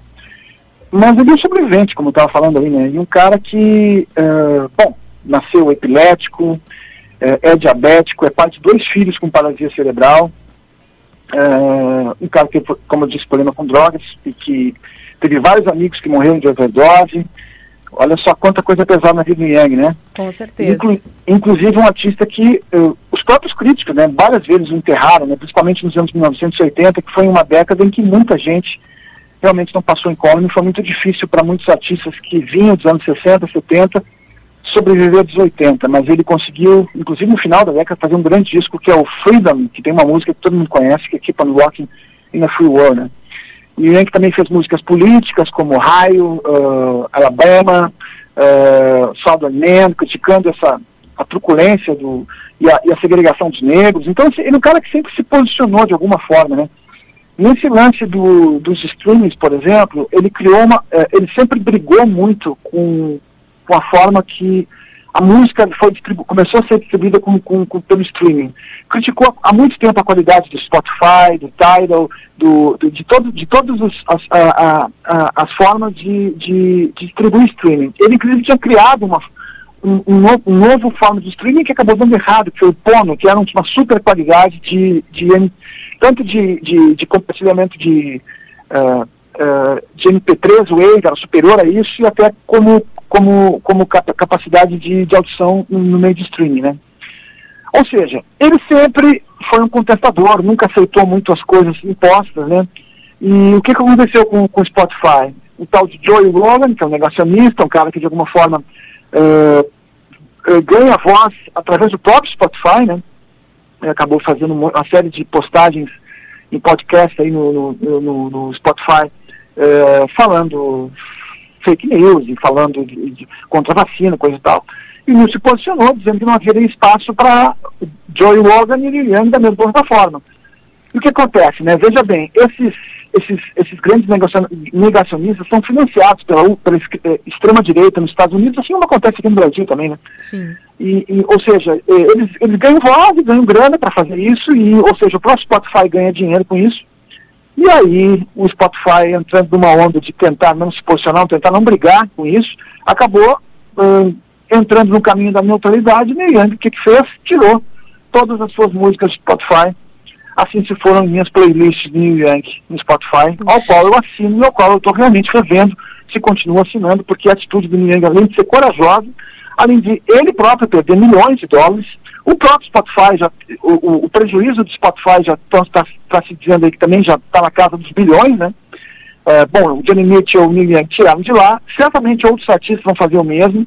Muitos, uh, uh, muitos usuários estão cancelando as suas assinaturas. Me coloquem nessa conta que eu me sinto hoje culpado de estar no Spotify. Uh, enfim, eu acho que vai dar muito pano para manga. Uh, o Minhang é um cara que realmente é, sempre foi fiel a si mesmo, assim, nesse, nesse lance de não se vender ao sistema, gosta, não gosta de dar entrevistas, não, não foi um cara que sempre tocou muito em rádio. Lembre-se que a única música do Minhang que foi o número um nas paradas foi Heart of Gold, em 1972, inclusive foi o disco, o disco Harvest foi o disco mais vendido de todos os tempos uh, do Neil né? E o mais vendido de 1992 foi o, o, único super sucesso dele, o que não impediu de ter uma carreira muito, muito longeva, né, e de muito sucesso, é um cara que tem milhões de fãs, é um dos músicos mais respeitados da música em todos os tempos. Então, saudemos Neil Young. Alguém tem escrúpulos nesse mundo, né, Carla? Olha só, né? E falando em, em alguém, nós temos aí em primeira, em primeiro momento a Johnny Mitchell. Eu não sei se tu gostaria de comentar um pouquinho sobre a obra dela, sobre a trajetória dela também, porque eu ia te comentar isso antes do programa, mas eu deixei para perguntar na hora para ver se tu se tu gostaria de entrar nesse assunto também, Márcio. Ah, certamente. A Limite é simplesmente uma das mulheres mais incríveis da música pop. É, foi uma das primeiras cantoras, compositoras também a atuar dentro do folk, do, do, do, folk country, do rock and roll. E casualmente os dois são canadenses, né, o Neil Young e o Johnny Mitchell, se conheceram ainda jovens. Uh, os dois se mudaram dos Estados Unidos, têm uma trajetória de um sucesso uh, fenomenal nos anos 1960 e 70 para quem não sabe, a Jimmy Mitchell é uma das músicas, é uma das musicistas mais influentes da, daquele período. Por exemplo, uma coisa que muita gente não sabe, Robert Plant, do Led Zeppelin, era fãzaço de, de Johnny Mitchell, e ele sempre diz que uh, aquelas incursões do Led Zeppelin pelo lado folk, em canções como uh, That's the Way, Going to California, são inspirações uh, muito fortes na música de Johnny Mitchell, né? Olha só. E, então, é, é, não, inclusive tem, tem, nos livros fala muito isso sobre o, o, a paixão do, do Plant sobre Johnny, uh, pela música de Johnny Mitchell e tem uma, uma declaração de um dos do tour manager do, do Led Zeppelin uh, nos anos 70 dizendo que toda vez que ia para o quarto do, do, do, do Robert Plant nos hotéis durante as turnês ele tinha um daqueles tocadiscos portáteis e só tocava Ladies on the Canyon e Blue, da Johnny Mitchell, que são dois discos emblemáticos dela. Né? Ou seja, uh, e assim, a obra de Johnny Mitchell é vasta, é sensacional. Ela foi recentemente homenageada agora nos Estados Unidos, naquela cerimônia no, que eles fazem anualmente para laurear artistas, personalidades. Ela foi, ela foi laureada pelo presidente norte-americano como um dos destaques da música uh, apesar dela ser canadense, mas da música uh, feita nos Estados Unidos, né? Sim.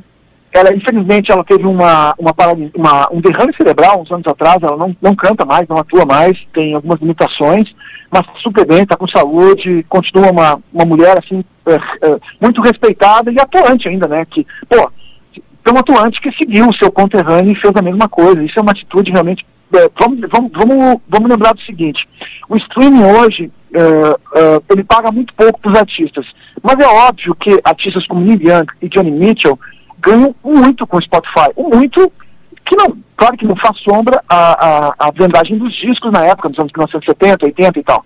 Mas uh, o Neil Young declarou, inclusive, que 60% do que ele ganha em streaming estava no Spotify. Ou seja, ele entrou em contato com a própria gravadora dele, chegaram, a gravadora o apoiou de novo e ele retirou as músicas, ou seja, deixou de ganhar dinheiro, está deixando de ganhar dinheiro.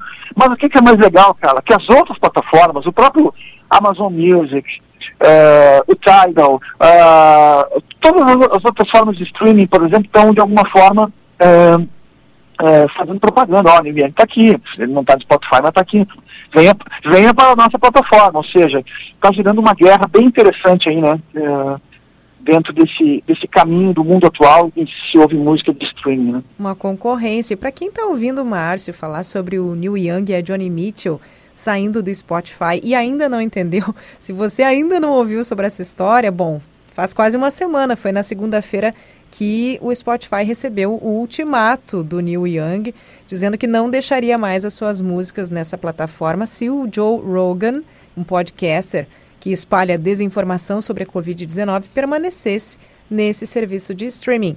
No fim, o Young sai e fica o Rogan. E só uma curiosidade Joe Rogan comanda o podcast de entrevistas mais ouvido do Spotify nos Estados Unidos. Que loucura, né? Olha que, que coisa maluca a cifra. que Ele teria recebido 568, o equivalente a 568 milhões de reais para transmitir exclusivamente o seu programa no aplicativo. Então, não é pouco dinheiro entre o Joe Rogan e Spotify. Lembrando, Carla, que uh, o, o, Joe Rogan é financiado pela ultradireita eh, norte-americana, ou seja, ele recebe, uh, além de ter essa adesão em massa, tem muita grana, além dessa grana do Spotify, tem muita grana por trás. Então, realmente, o cara é um, um fenômeno das massas que atende para esse público que, que se sintoniza com ele, né? Que, que obviamente, uh, vamos lá, né? Esse mundo está muito maluco, essa divisão também acontece aqui no Brasil, ou seja, vivemos tempos muito difíceis e estranhos, né?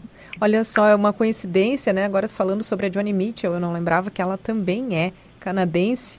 Eu não sei se isso tem alguma coisa a ver, mas são conterrâneos, são dois canadenses aí que se unem. Será que tem a ver, Márcio? Ah, eu acho que de alguma forma, é, por mais que eles tenham escolhido os Estados Unidos para viver, o fato de serem, entre aspas, estrangeiros, né, dá uma outra visão sobre os Estados Unidos. tem muita coisa legal, vamos lá, né? Uh, se a gente for falar da literatura, da música, do jazz, do, do blues, do rock and roll, dessa contracultura, da literatura beat. Eu, eu, eu, tenho muita coisa que eu me sintonizo, mas obviamente que esse lado uh, uh, de, de, de, de, racismo, uh, o, o, extremo sul americano ainda continua sendo um lugar extremamente onde os direitos civis não são, não são atendidos. Eu, eu acho que é um lugar que tem muitas contradições, idiosincrasias, como também o Brasil, vamos lá, né? mas acho que tudo se amplia muito nos Estados Unidos, porque, de alguma forma, dentro daquela, daquela lógica do destino manifesto, né, que, que os Estados Unidos gostam de dizer que eles são a, a grande nação do mundo, que, que, de alguma forma, eles dão o tom universal para muitas coisas, e de alguma forma dão, como telecomunicações, tudo que acontece lá acaba acontecendo aqui, ou seja, eu acho que esse domínio, de alguma forma, ele está cada vez é, é, diminuindo, né? Já foi maior em, anos, em outras décadas, né? Pós-guerra, vamos dizer assim.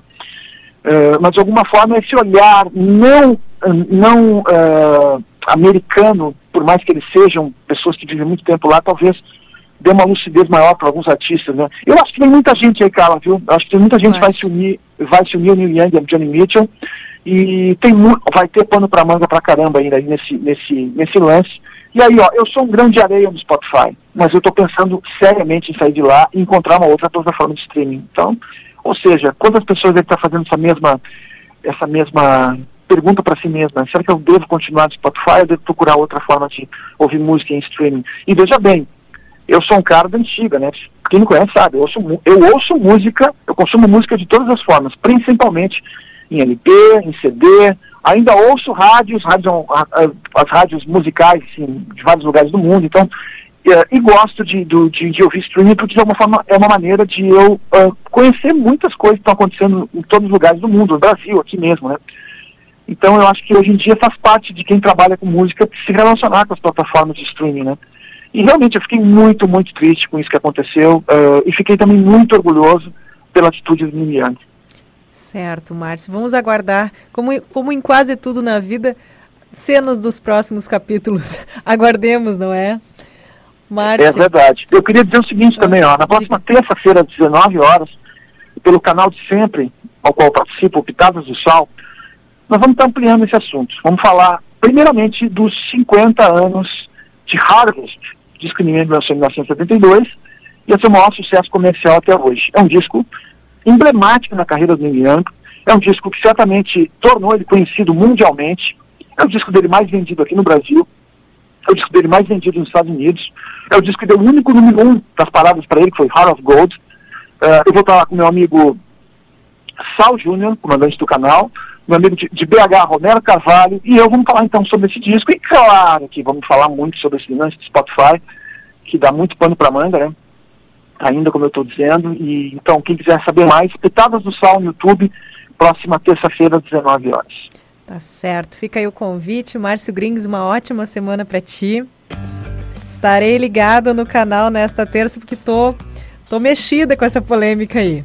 Vou fazer Estamos todos, né, Carla? Estamos Sim. todos de e, e, certamente nós vamos ainda falar sobre isso em, em outras oportunidades e, e viva New! Viva New Young! E essa questão envolve muitas outras que não a música diretamente. Nós estamos falando aqui de ciência, saúde, política. E essa foi a coluna de hoje do Márcio Grins.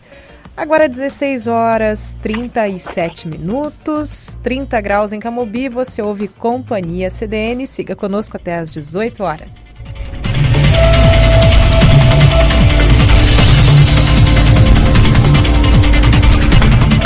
Ei você, empreendedor de Santa Maria. A Imeluí Microfinanças tem uma super novidade para você. O Juro Zero voltou. Agora você pode tirar até 5 mil reais, pagar em 10 vezes e sem nada de juros. É só ligar ou mandar um WhatsApp no 99926 7442 ou ainda acessar nosso Facebook e Instagram Imeluí Microfinanças. Há 20 anos, do lado do empreendedor.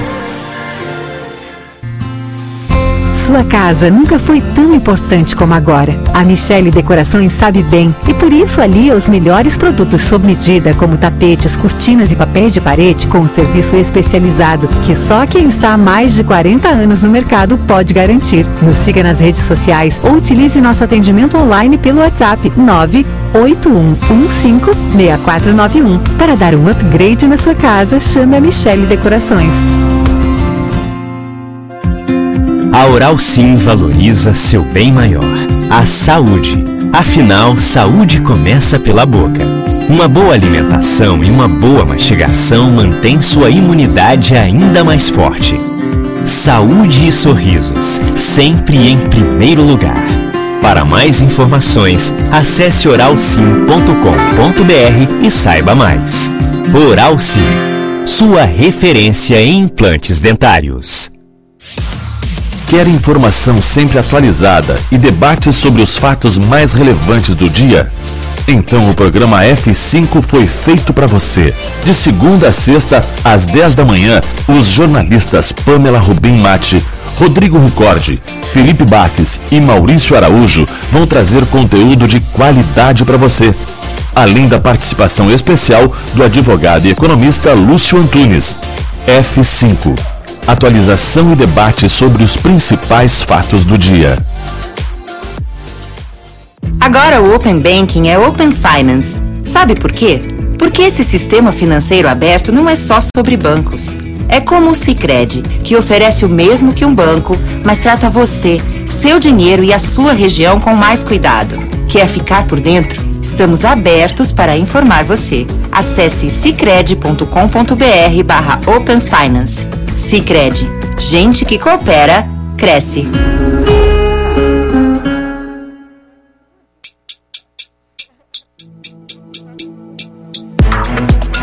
De segunda a sábado, eu, Rogério Kerber, te faço companhia nas madrugadas da CDN, trazendo o resumo dos principais fatos do dia anterior e já antecipando as informações que serão destaque ao longo do dia. O Madrugada CDN tem duas edições para te atualizar sobre os principais assuntos com dinamismo e agilidade. Madrugada CDN, a sua melhor companhia. Carla Torres.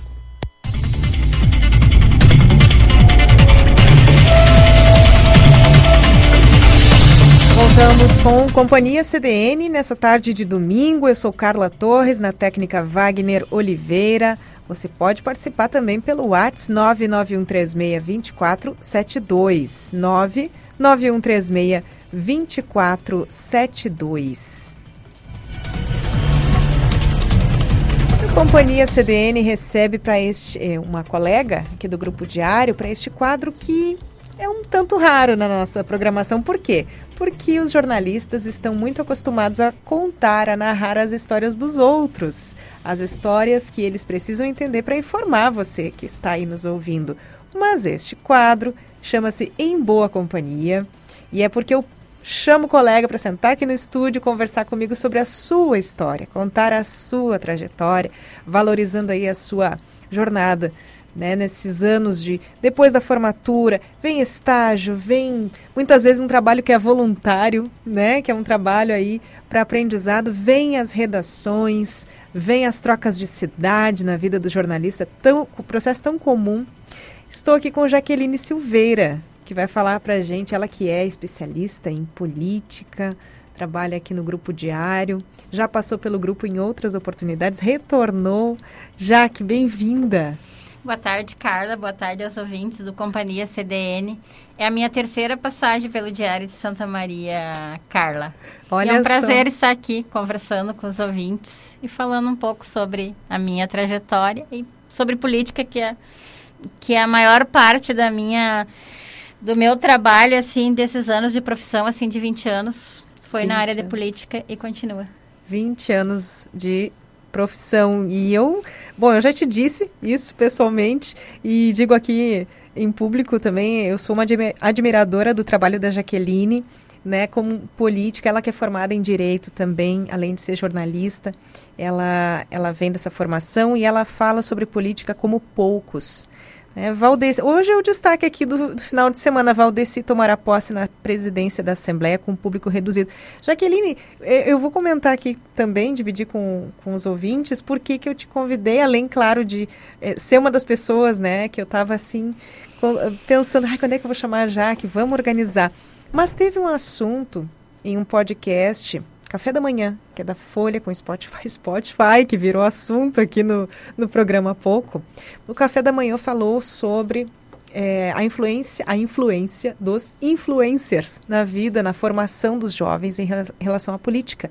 E aí, de modo geral, o programa apresentou né, a, a necessidade de se abordar política com essa faixa etária, adolescentes, jovens adultos, de uma forma mais leve, de uma maneira que não pareça política. Olha que coisa! Remete a comportamento, remete a valores humanos ou outros aspectos sobre ser gente do mundo e não diretamente sobre política.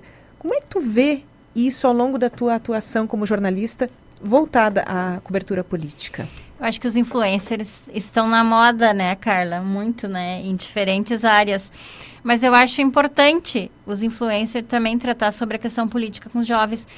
Porque os jovens, a maioria hoje, já está difícil para as pessoas, assim, os adultos, digamos assim, né, gostar de política, né?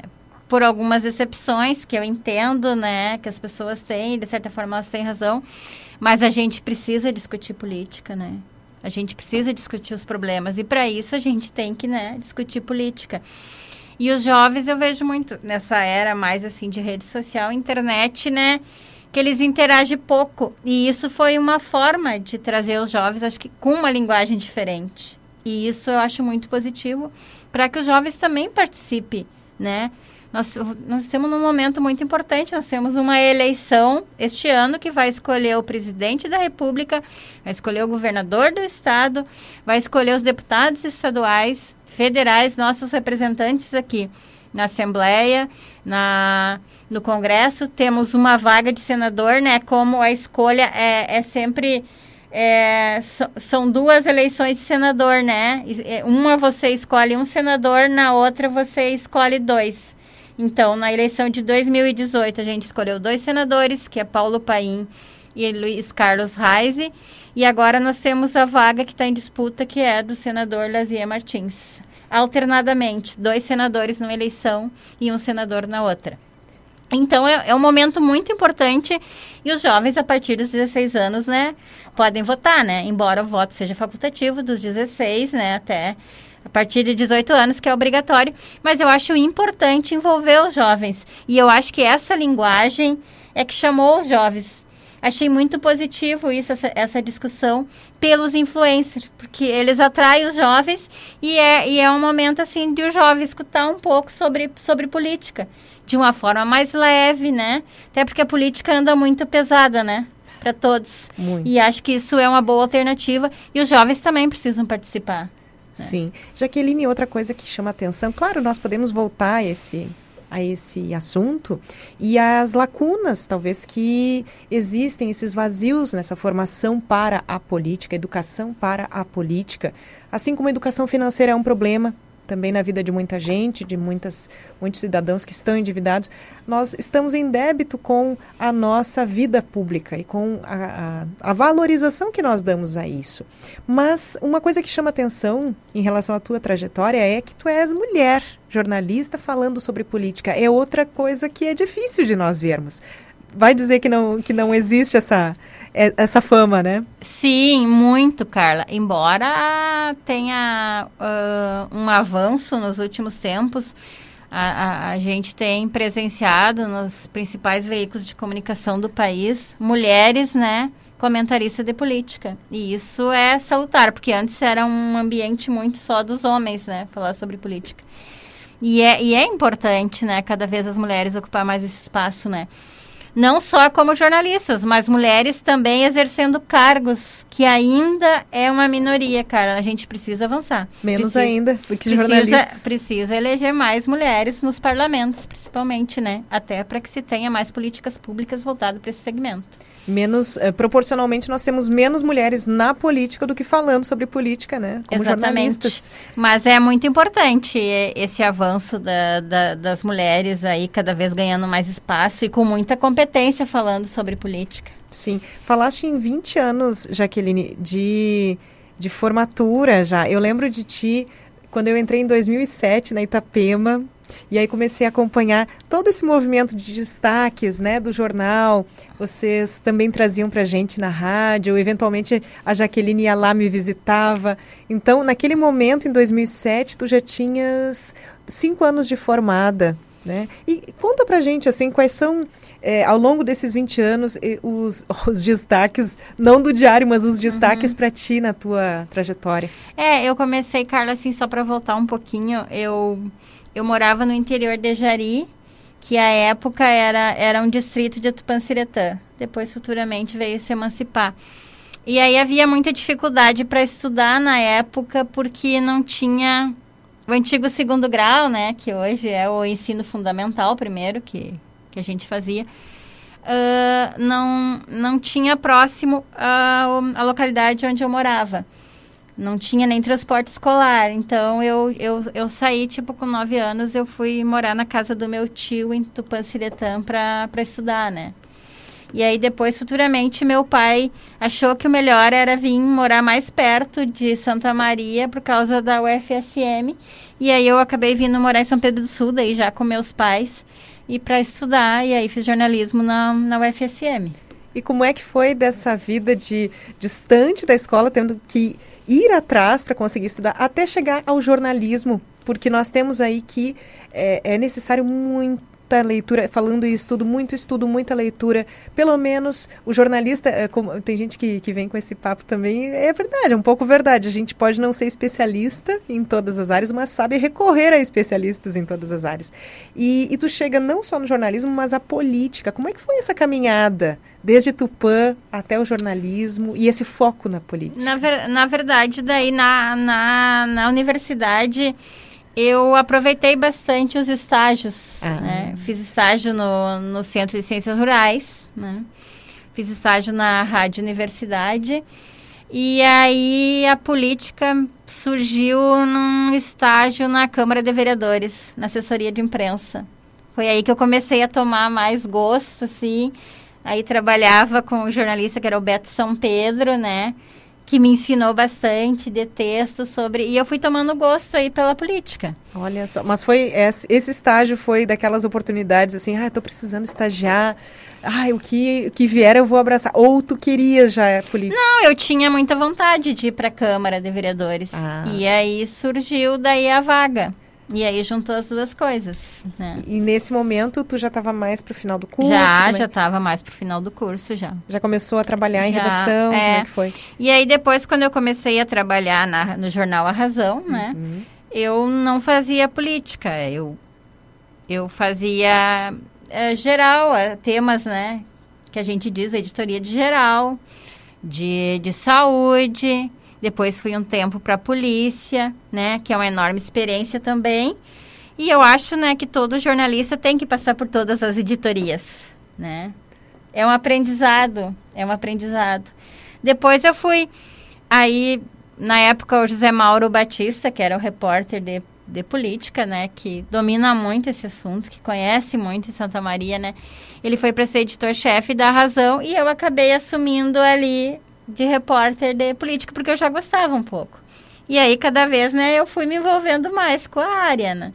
Aí depois eu fui trabalhar no diário também. Inicialmente era para ser repórter de geral, daí eu acabei já chegando para ser repórter de, de política. E, a, e aí foi indo, cada vez me envolvendo mais e gostando mais dessa área. E eu, eu gosto muito, assim, sabe? E, e incentivo que as pessoas, eu entendo, assim, a decepção das pessoas e há um ambiente muito pesado, muito belicoso, né, nesse momento.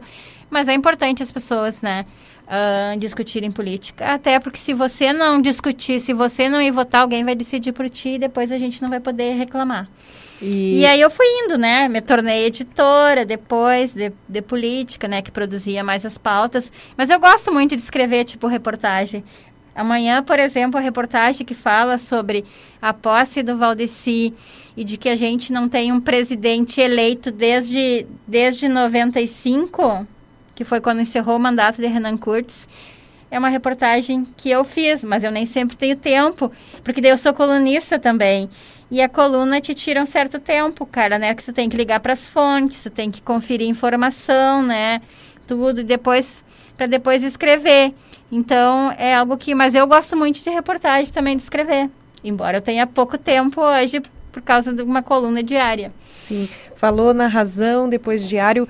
No tempo, como é que se divide é, essa tua trajetória entre os veículos? É.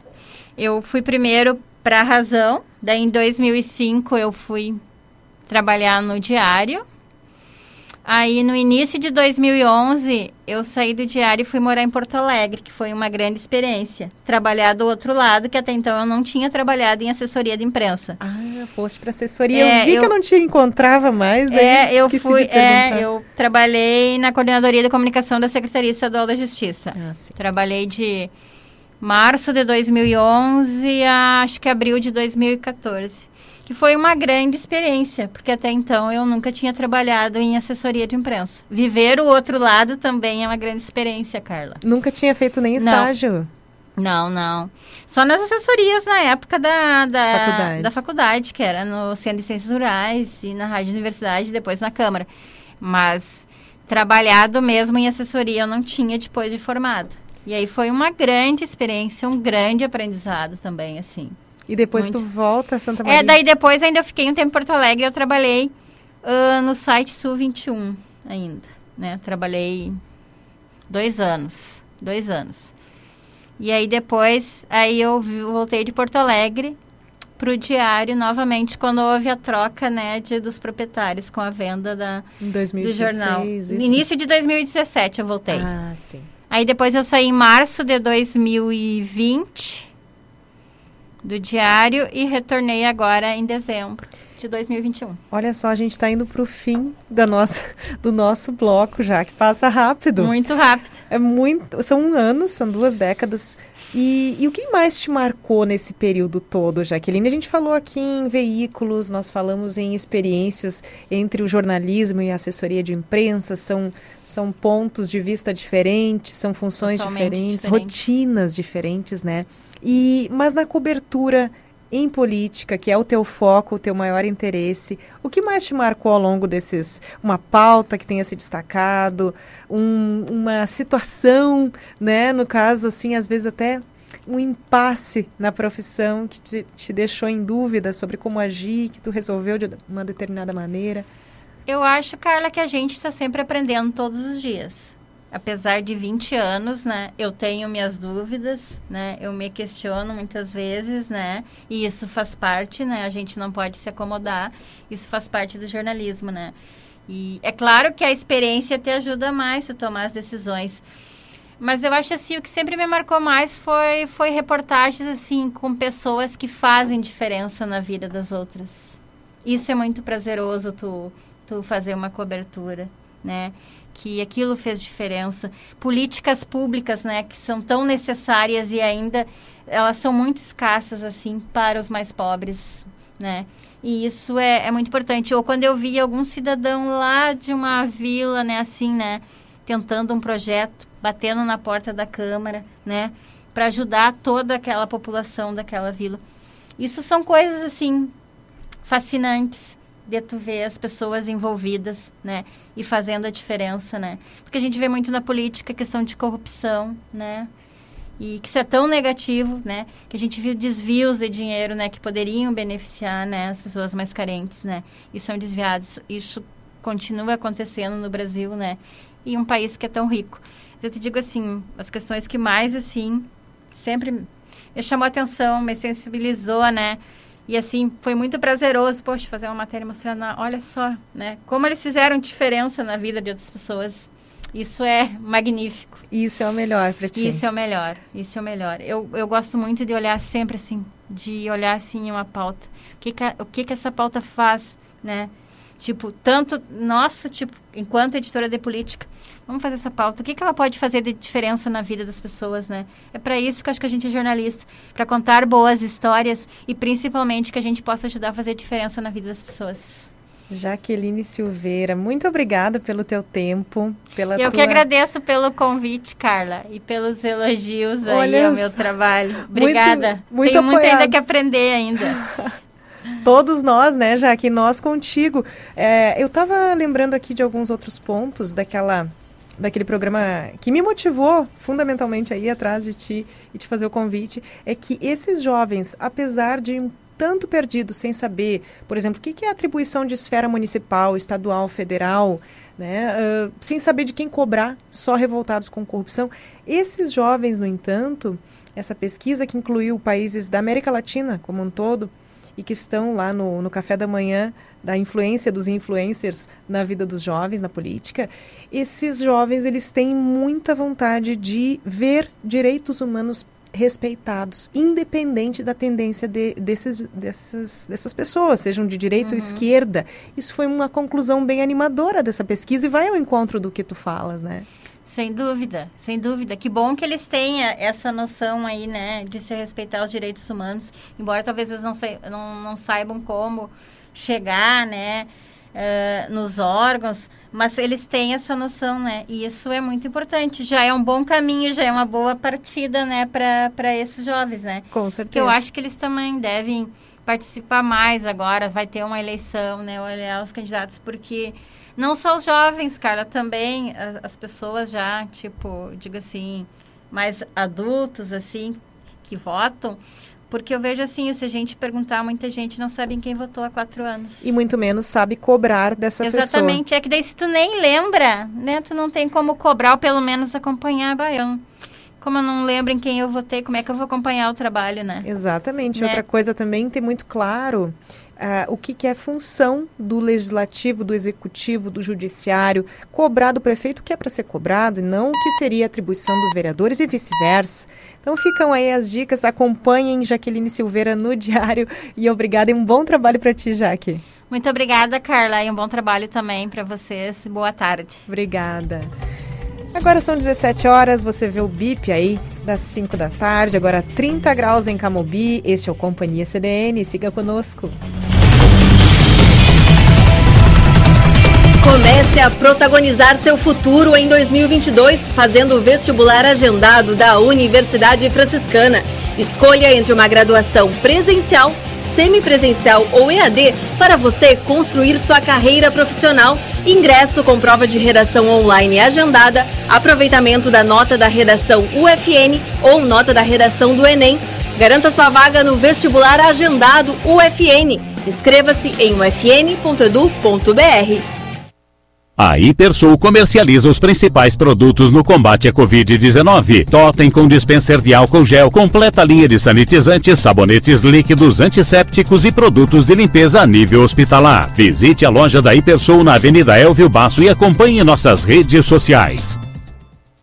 Atenção investidor, temos uma novidade para você. A Cancian Imóveis lançou o primeiro portal do Brasil com foco 100% em investimento imobiliário. Lá você encontra imóveis locados com rentabilidade imediata ou opções na planta para quem tem interesse em investir a médio e longo prazo. Acesse investidorsm.com.br e confira as informações exclusivas. Conte ainda com três lojas na cidade com amplo estacionamento e sem fechar ao meio-dia. Dores, Centro e Camobi 30 33 7400 zero.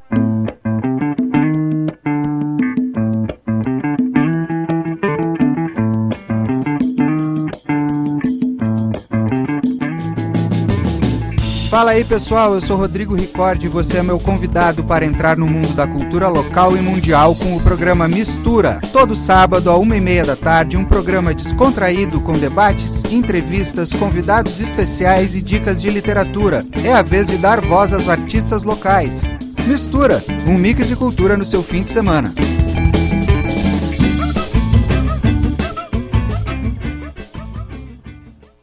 Se tem tecnologia avançada para resultados seguros e testes para Covid em até 12 horas, então é Pasteur. Se é o único em Santa Maria com certificação ISO 9001 e acreditação TALC, então é Pasteur. Se tem resultados no aplicativo ou no site, então é Pasteur. Se tem 11 unidades de atendimento, então já sabe, né?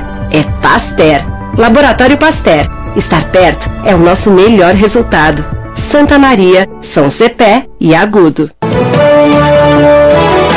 Conosco uma assinatura do jornal Diário Combo Impresso mais digital e ganhe um brinde especial.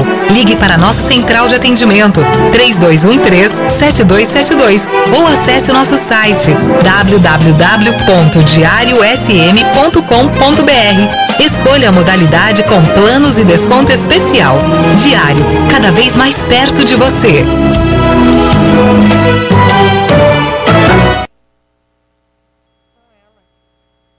Carla Torres.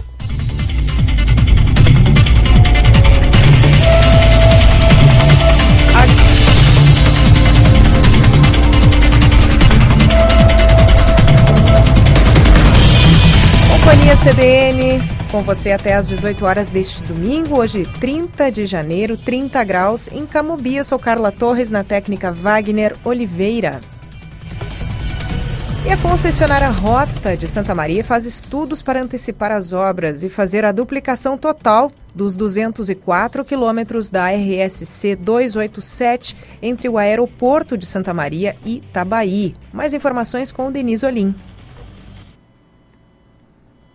Depois de queixas da comunidade e pedidos de autoridades políticas e empresariais de Santa Maria, a concessionária Rota de Santa Maria iniciou estudos para saber como seria possível antecipar a duplicação total da RSC 287 entre Santa Maria e Itabaí. O diretor-presidente da concessionária, Renato Bortoletti, afirmou que as análises já estão sendo feitas e serão apresentadas ao governo do estado. Pelo contrato inicial assinado entre a Rota de Santa Maria e o governo estadual, a duplicação total só seria concluída em 2042. Mas agora, segundo Bortoletti, a concessionária está estudando a possibilidade de duplicar totalmente os 204 quilômetros até o sétimo ano da concessão, ou seja, seria até 2028, uma antecipação de 14 anos. Porém, para isso ser realizado, será preciso fazer audiências públicas com a comunidade e ela aceitar aumentar o preço da tarifa. Hoje, carros pagam R$ 3,70.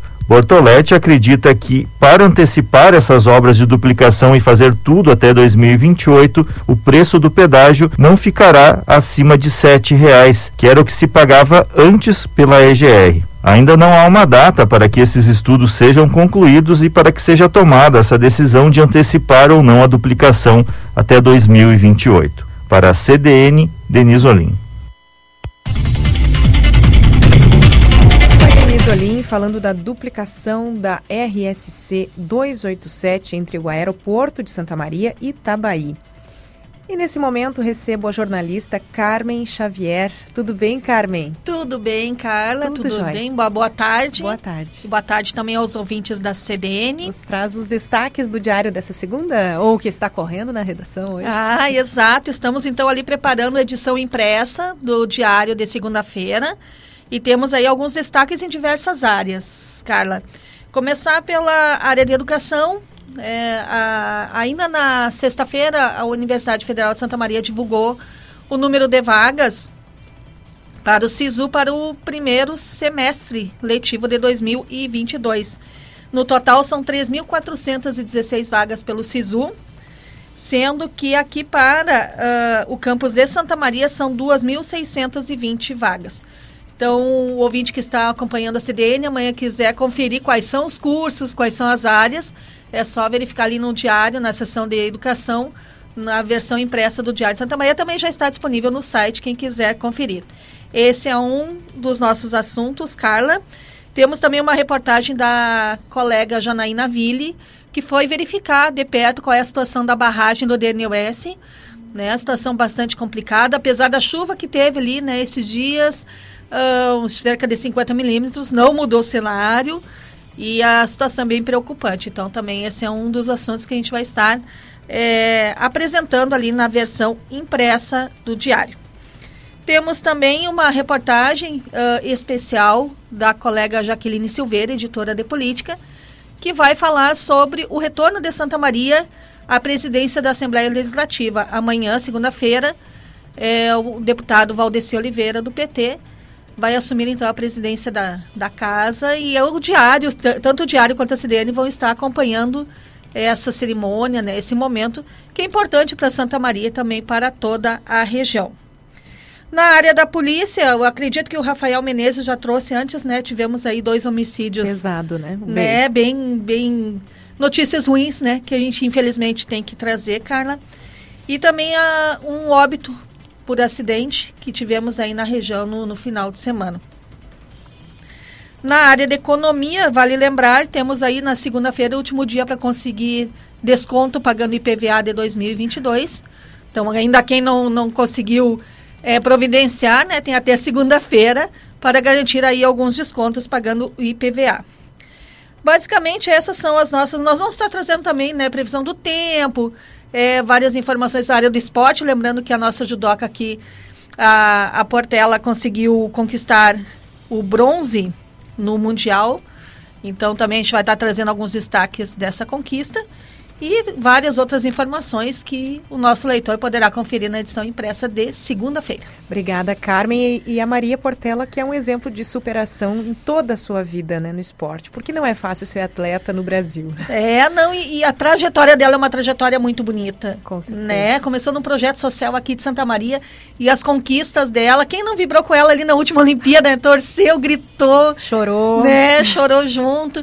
E ela é uma vitoriosa, ela é um exemplo né? Então, cada conquista dela a gente faz questão mesmo de destacar, de apresentar, de trazer, porque é um orgulho para toda a cidade, Sim. né? Uma, um destaque aqui, não só na área esportiva, mas também uma, como pessoa, né? Uma pessoa maravilhosa e tem que ser tratada como exemplo mesmo. E falando em trajetória e, e, ser pessoa no mundo, há pouco tu falou também do, da reportagem especial da Jaqueline, ela recém esteve aqui no programa com a gente, falando da trajetória dela como jornalista, no quadro Em Boa Companhia, e eu já te faço o convite aqui para, não sei se no próximo domingo ou no outro, tu estares conosco falando, compartilhando a tua trajetória. Aceita? Opa, aceito! Vamos lá! Coisa Sempre boa. é bom, né, a gente contar a história, de repente, né, de uma certa forma, uh, contribuir né, com Pra quem, quem está quer. começando na área. Exatamente. É, é bastante interessante a gente poder contar um pouco da história. É, E a gente, a gente sempre pensa assim, ah, contar a história dos outros, né? O jornalista, ele conta, narra histórias dos outros, das, das entidades, das instituições, mas ele mesmo virar história pode ser estranho para ele, né? Espero que seja bom para ti. Foi muito legal o bate-papo com a Jaque aqui. Ah, que bom. Muito obrigada pelo convite. Tá bom, te esperamos. Carmen, um bom trabalho para ti. Obrigada E e, uma uma boa tarde. Retornamos mais tarde, Carla, com o F5, Ah, trazendo então os detalhes do que foi esse final de semana aqui em Santa Maria e na região. Tá bom. Valeu, Carmen.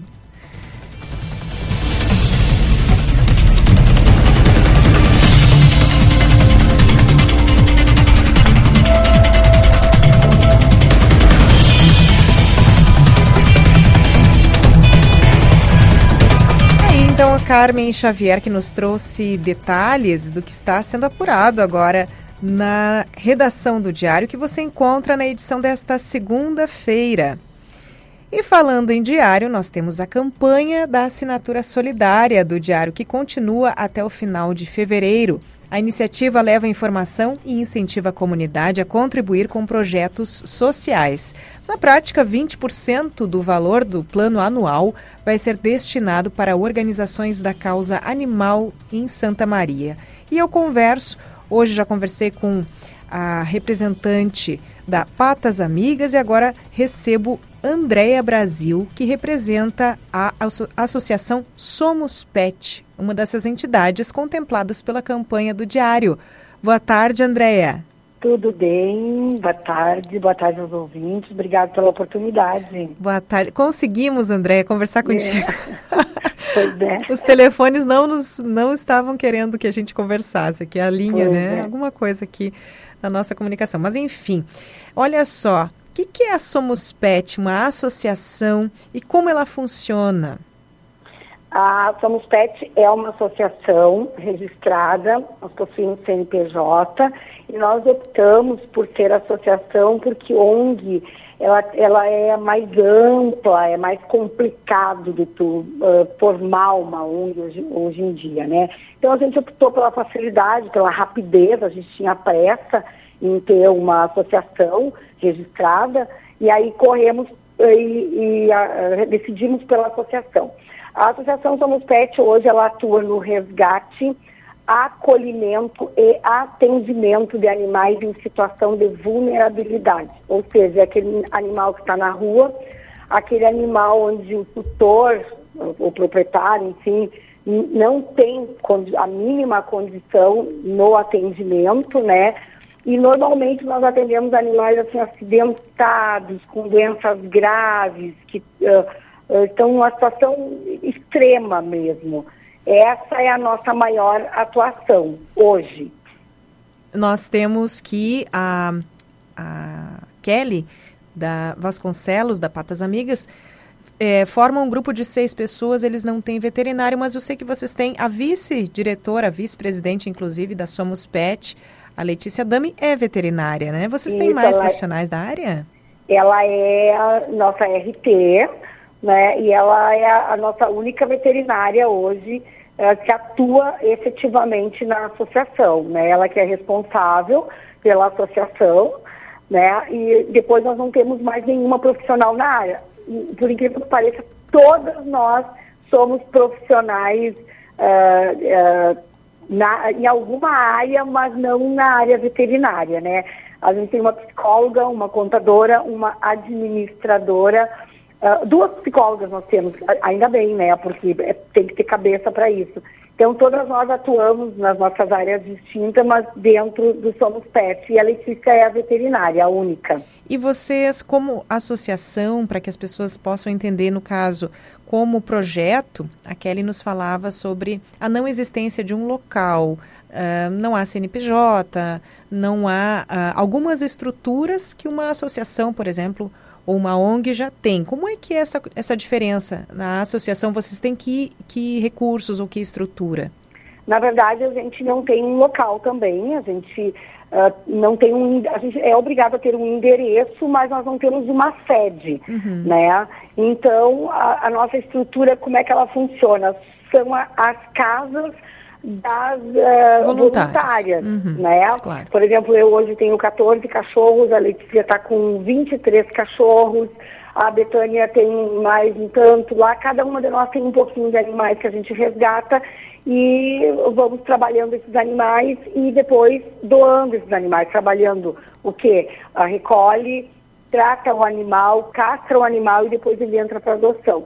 Como nós não temos uma sede fixa, muitas vezes nós precisamos apelar para uh, clínicas que têm uh, locais onde a gente tem que pagar a hospedagem. Né? Hoje a gente tem dois locais onde a gente está utilizando, porque nós, a nossa demanda está muito alta, né? Então a gente tem que disponibilizar de valor para pagar esses locais para ter o animal, porque o animal não é adotado, né? Ele precisa do tratamento, não é adotado, não temos espaço. E essa é a nossa maior dificuldade. Nós não somos favoráveis a canil, né? Se nós tivéssemos uma sede, seria apenas uma passagem muito rápida, porque nós não somos favoráveis a ter animais em confinamento. Uh, a nossa sede não seria para esse fim. Né? Na verdade, a gente até prefere que seja dessa forma para que o animal não fique muito tempo, porque muitas vezes acaba o animal ficando. Né? Eu mesmo, tô, alguns dos animais que eu tenho aqui, acabaram ficando meus porque eu não conseguia doar eles, né? Tem um sem orelha, outro não tem a patinha, outro não tem um olho. E as pessoas, na nossa maioria, não querem animais dessa maneira, né? A então, maioria... Gente... Opa. Oi. Não, não, desculpe, pode falar. Não, e, e uh, então, uh, uh, infelizmente, né, as pessoas, elas querem um animal bonitinho, novinho, sem nenhuma. Ah, tem pessoas que aceitam sim animal com algum tipo de sequela, mas na sua maioria não. Eu tenho aqui animais sequelados, que nunca foram doados. Eu tenho uma tusalenha aqui que não tem uma orelha. Eu tenho uma a Whitney, todo mundo é a artista aqui na minha casa. A Whitney ela manca, né? Então as pessoas não querem, então eles acabam ficando. E o risco de tu ter uma sede onde tu colocaria esse animal é, o do animal ir ficando, ficando, as pessoas acabam visualizando, ah, lá é a sede, vou largar o cachorro lá na frente. Sim. Né? Então a gente tem essa preocupação também. Né? Sim, não, não acumular os animais. Não é outro problema. animais. Outro problema. É. é. E, e, bom, vamos dar aqui também o nosso, o arroba de vocês, arroba no Instagram, arroba somospet, ASS Pet. Então, Somos Pet, ASS Pet. Esse aqui é o perfil no Instagram pelo qual você tem aí todos os detalhes, tem contatos ali, né, Andréia? Isso, a gente também tem o nosso site, é, somospet.aspet.org, tá? Que as pessoas podem ir lá dar uma olhadinha. A gente também tem o nosso Facebook, que é muito forte também, que é, é, Somos Pet. E as pessoas acham a gente através também dos nossos WhatsApps, né, que as pessoas nos conhecem, e podem nos encontrar, onde a gente pode dar orientação, porque muitas vezes é só uma orientação que a pessoa precisa, né?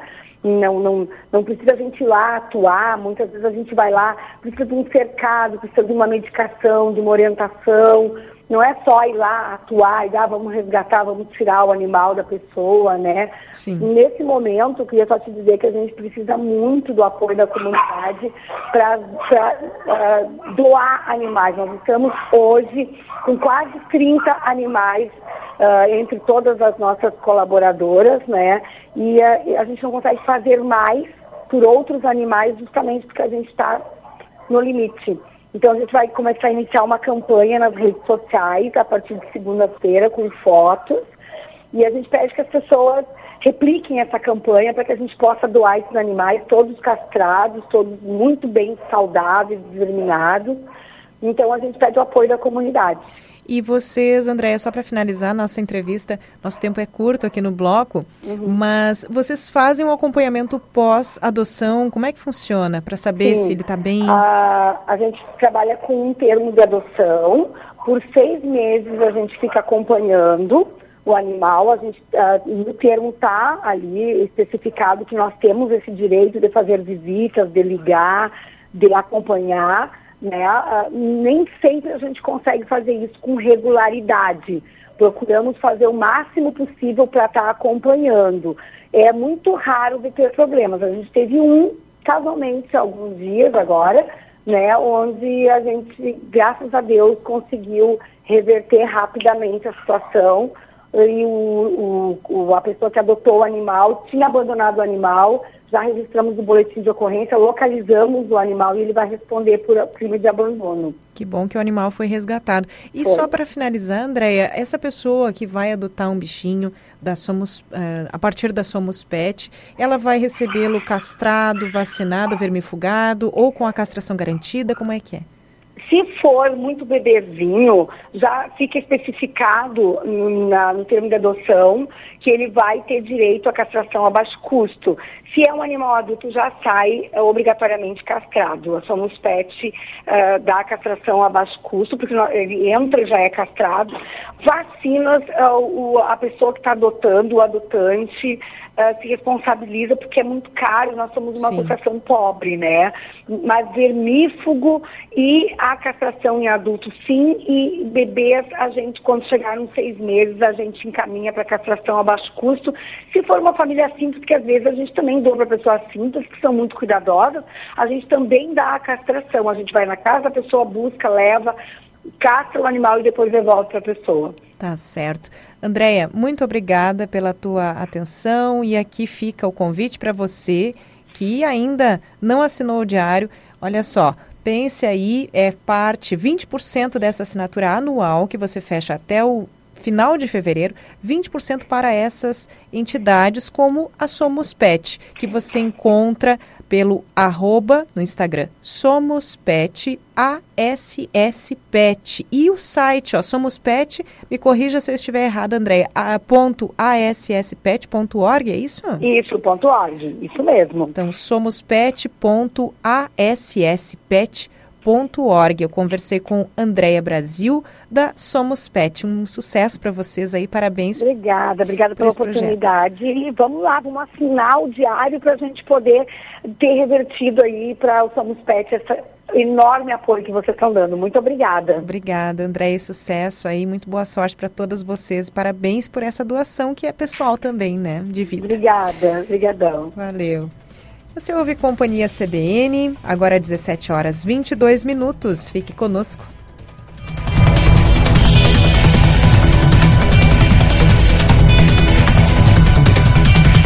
Quer curtir a estação mais quente do ano com conexão ilimitada e uma programação repleta de conteúdo e diversão? Então vem pra Amigo Internet. Aqui, além de internet de sobra, você também tem a Amigo TV, com mais de 160 canais para você curtir na TV, notebook ou no seu smartphone. É conexão, velocidade e diversão onde e quando quiser. Acesse sejaamigo.com.br e saiba mais. Amigo, viva conexões reais. Bom dia, cidade! Eu, Alexandre de Grande, e a minha colega Viviana Fronza vamos te acompanhar nas manhãs de segunda a sábado. A partir das 7 horas, vamos trazer notícias do trânsito, ocorrências da segurança pública, previsão do tempo e comentaristas convidados para repercutir as principais notícias do dia. Bom dia, cidade! Informação para começar bem o dia.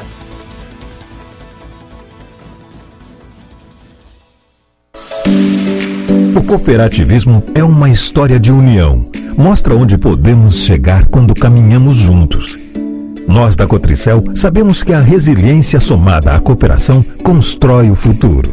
Seguiremos superando obstáculos e levando a força do agronegócio para o mundo. Cooperamos cuidando uns dos outros, para o desenvolvimento de todos. Cotricel, há 64 anos, sempre ao lado do produtor rural. De segunda a sábado, você acompanha o maior e mais completo telejornal de Santa Maria e região. Com a apresentação de Kellen Caldas e Vilceu Godoy, o Jornal do Diário vai ao ar das 6 às 7 da tarde ao vivo. Reportagens sobre os mais variados fatos, análise de colunistas e muita informação.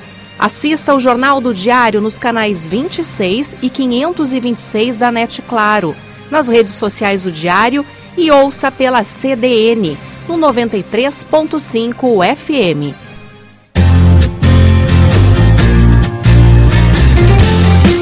Farmácia e Laboratório Homeopático Cruz Vermelha, desde 1926, com uma linha diversificada homeopática, fitoterápica, chás medicinais, cremes, loções, shampoos, entre outros. Aberto das 8h30 às 18h30. Fone 3222 7388.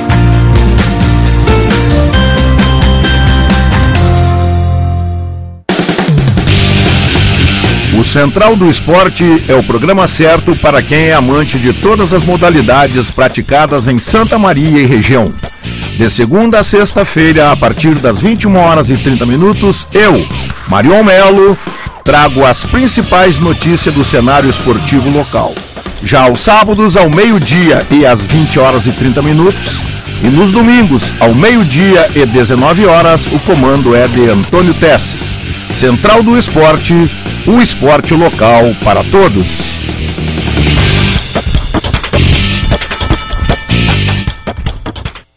Carla Torres.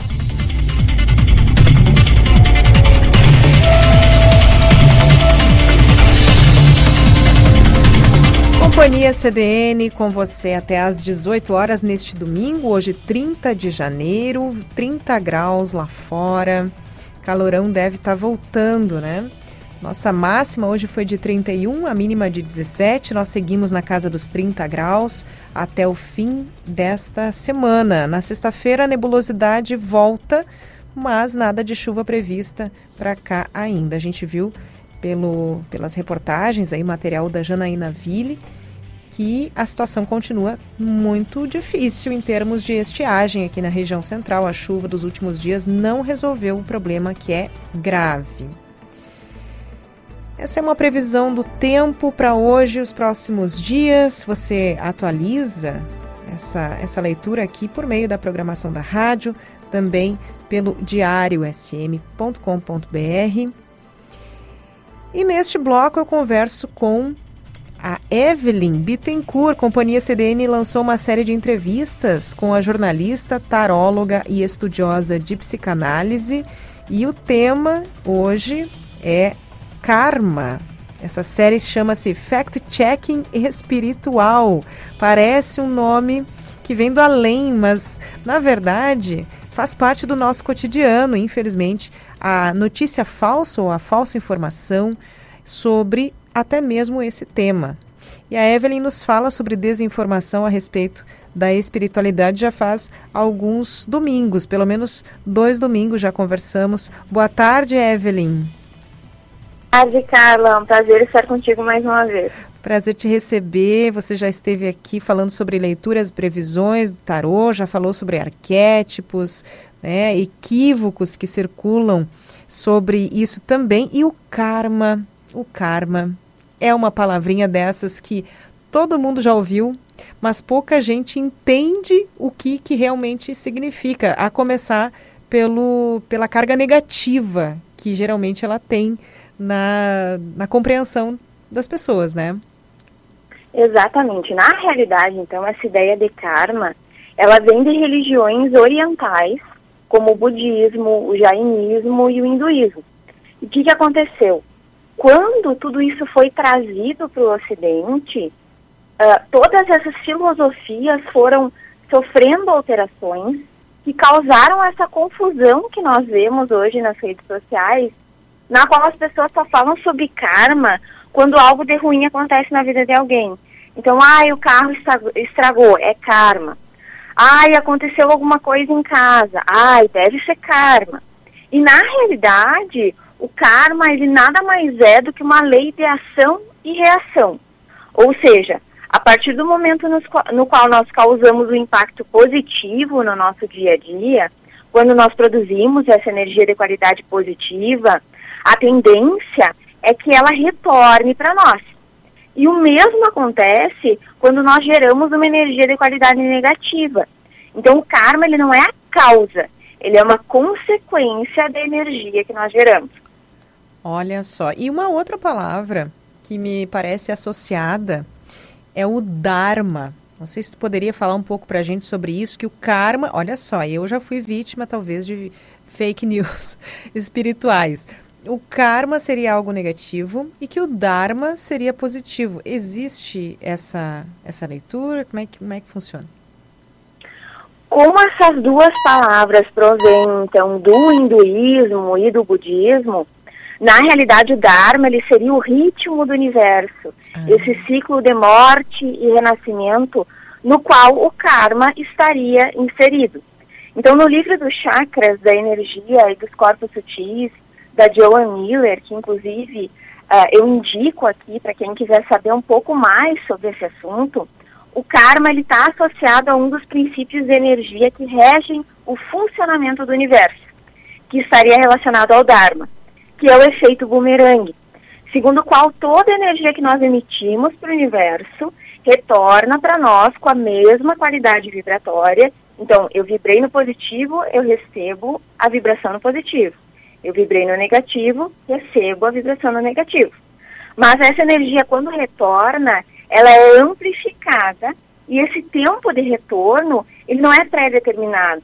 Então, isso pode acontecer em dias, em horas, em semanas, em anos, ou numa próxima reencarnação. Então, essa ligação de karma e dharma, na realidade, não tem essa conexão de, ah, o karma é negativo, o dharma é positivo. Na realidade, eles estão interconectados porque eles fazem parte desse ciclo de morte, vida e renascimento. Então, o dharma seria como um contexto em que as coisas acontecem e o karma é aquilo que, devido às nossas ações, em meio a tudo isso, vai desenrolando na nossa vida, em situações pontuais, digamos assim. Exatamente. Então, eh, eu costumo dizer que não adianta nada nós plantarmos morangos esperando colher abacates.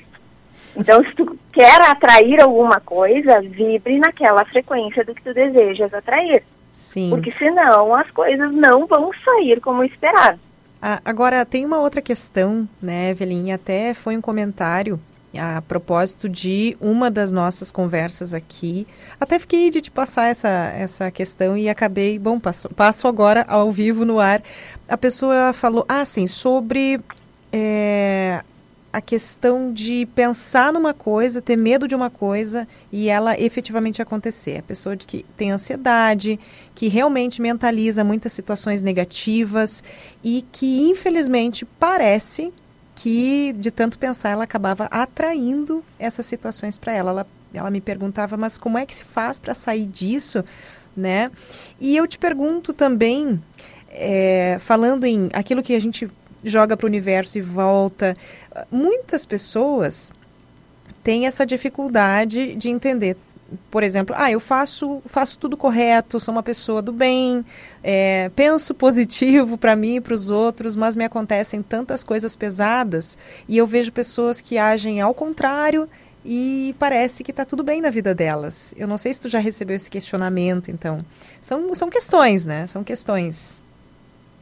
Com relação a essa questão da ansiedade, Carla, pessoas ansiosas tendem a ter um pensamento mais acelerado. Né? Então, é uma cadeia de pensamentos que vão se atropelando ali no momento E realmente, eu como uma pessoa ansiosa também, às vezes eu noto que algumas coisas que eu mentalizo acabam acontecendo sim. Isso é regra? Não. Como é que funciona esse processo de atração? Explicando rapidinho.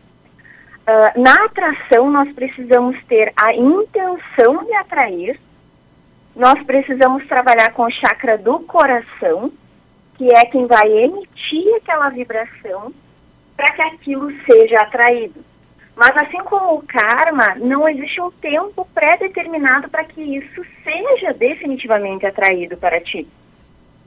E eu digo que o universo ele é muito misterioso com relação ao seu tempo, ao tempo no qual nós recebemos algumas coisas.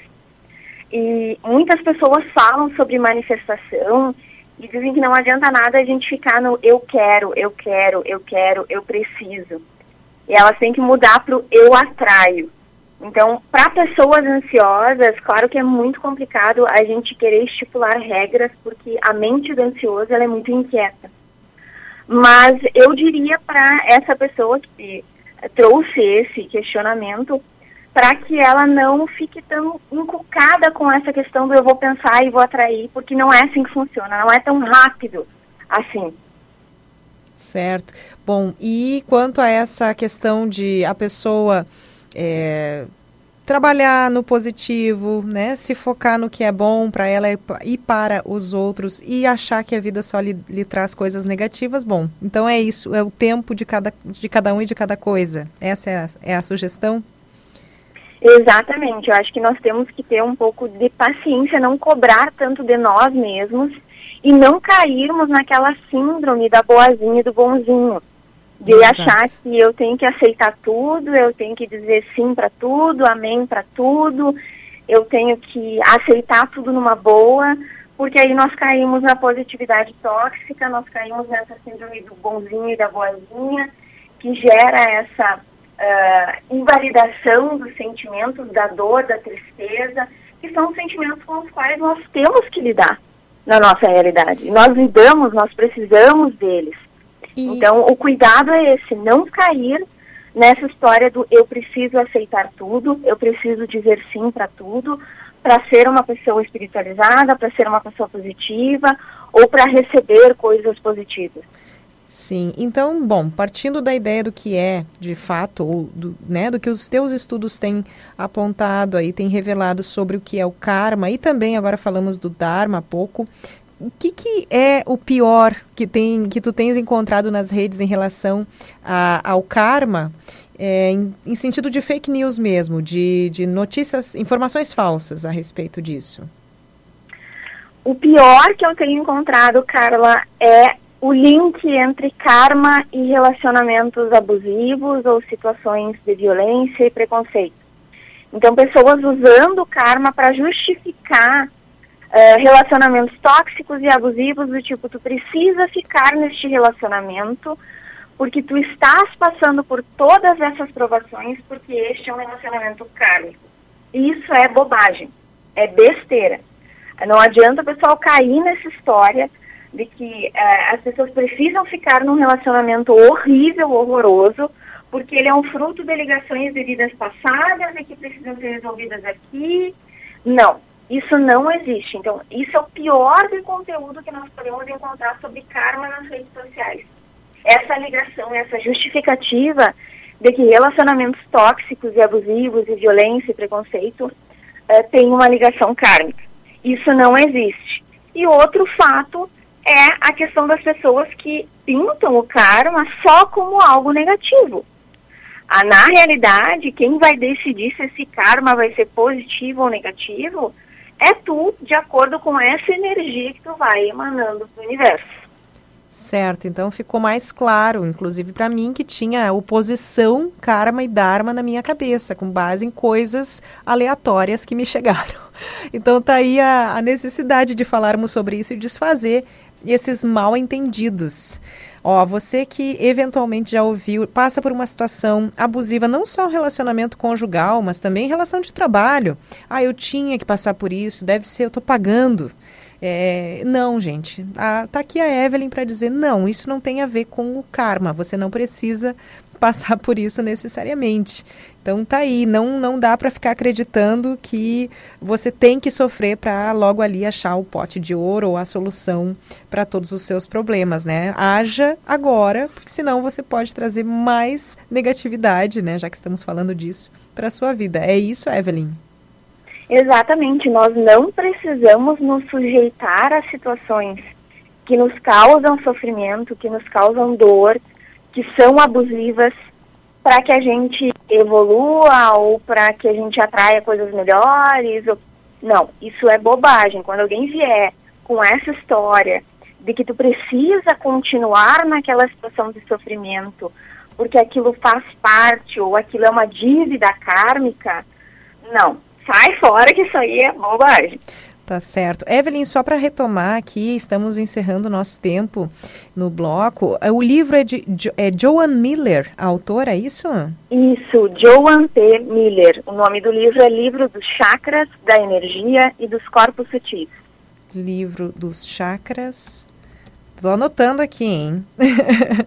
da é um livro maravilhoso. Uhum. Ele fala sobre toda essa questão dos princípios de energia, ah, sobre como funciona essa questão da atração, cada um dos chakras, cada um dos corpos sutis, é muito interessante. Outra, outro dia daí tu poderia falar sobre os corpos sutis, que eu também não estou entendendo muito até o momento, mas a gente volta a falar sobre isso. tá Com certo? certeza, vai ser um prazer. Evelyn, muito obrigada pela, pela tua companhia aqui no programa. A gente fala muito essa palavra, né?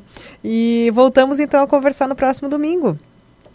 Com certeza, podes Carla, adiantar... muito obrigada. Opa, podes nos adiantar a temática? Ou fica a, a, parte dos corpos sutis? Acho que pode elaborar melhor, né? De repente fica no teu roteiro, o que, que tu tinhas preparado pra gente? Podemos conversar sobre os corpos sutis, sim. Eu acho que é um assunto muito interessante. Eu vejo várias pessoas comentando sobre isso na internet.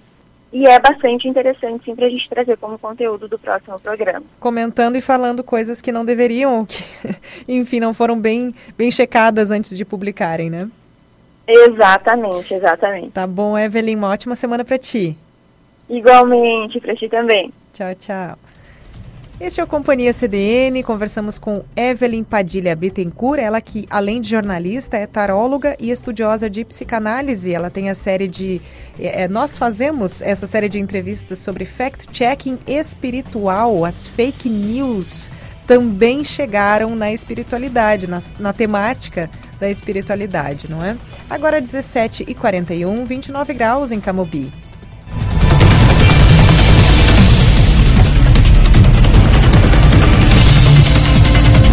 Você sempre de carro zero quilômetro com o plano sempre novo Volkswagen. T-Cross 200 TSI 2122 com 10% de desconto para produtor rural ou CNPJ, com taxas a partir de 1,24%. Saldo em 24 vezes sem entrada. Entrada de 30 a 50% ou seu seminovo, financiamento em 35 meses e saldo restante de 30 a 50% ou carro atual como entrada para um zero quilômetro. No trânsito, sua responsabilidade salva vidas. Volkswagen.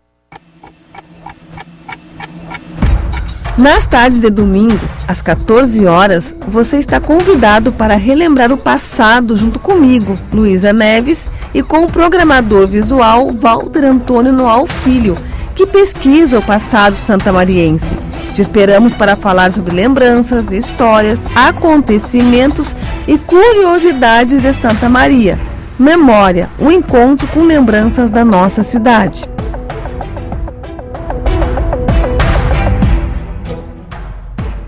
A imobiliária que está mudando Santa Maria e região tem seus canais de atendimento e comunicação em diversas redes. No Instagram, encontre a conta comercial pelo arroba Michael Oliveira Imóveis. No Facebook, procure pela página Michael Oliveira Imóveis. Você também pode conferir os melhores lançamentos do mercado imobiliário no canal do YouTube Michael Oliveira Imóveis. Acesse o site da imobiliária para encontrar as melhores oportunidades do mercado. michaeloliveira.com.br Michael Oliveira Imóveis, mudar faz bem. De segunda a sábado, às 5 e meia da manhã, eu, Felipe Baques, trago as informações que você precisa para sair de casa bem informado. No Primeira Hora, você vai saber como está o trânsito, a previsão do tempo, a agenda do dia, as notícias de polícia e muito mais. Primeira Hora, o jornalismo que pulsa no amanhecer da CDN.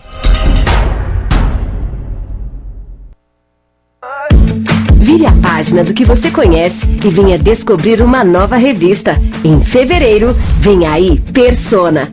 Para contar a história de quem faz Santa Maria e região acontecer, na nova revista do Grupo Diário, além da versão impressa, você encontra conteúdos atualizados nas plataformas digitais, criativa, relevante, otimista e com muita diversidade de temas e assuntos. Persona, uma revista feita por pessoas daqui para personas como você.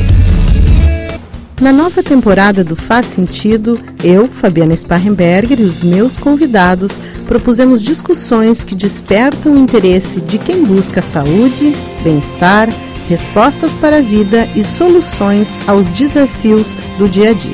11 horas, todo domingo. Faz sentido. Se é importante para você, é assunto para nós.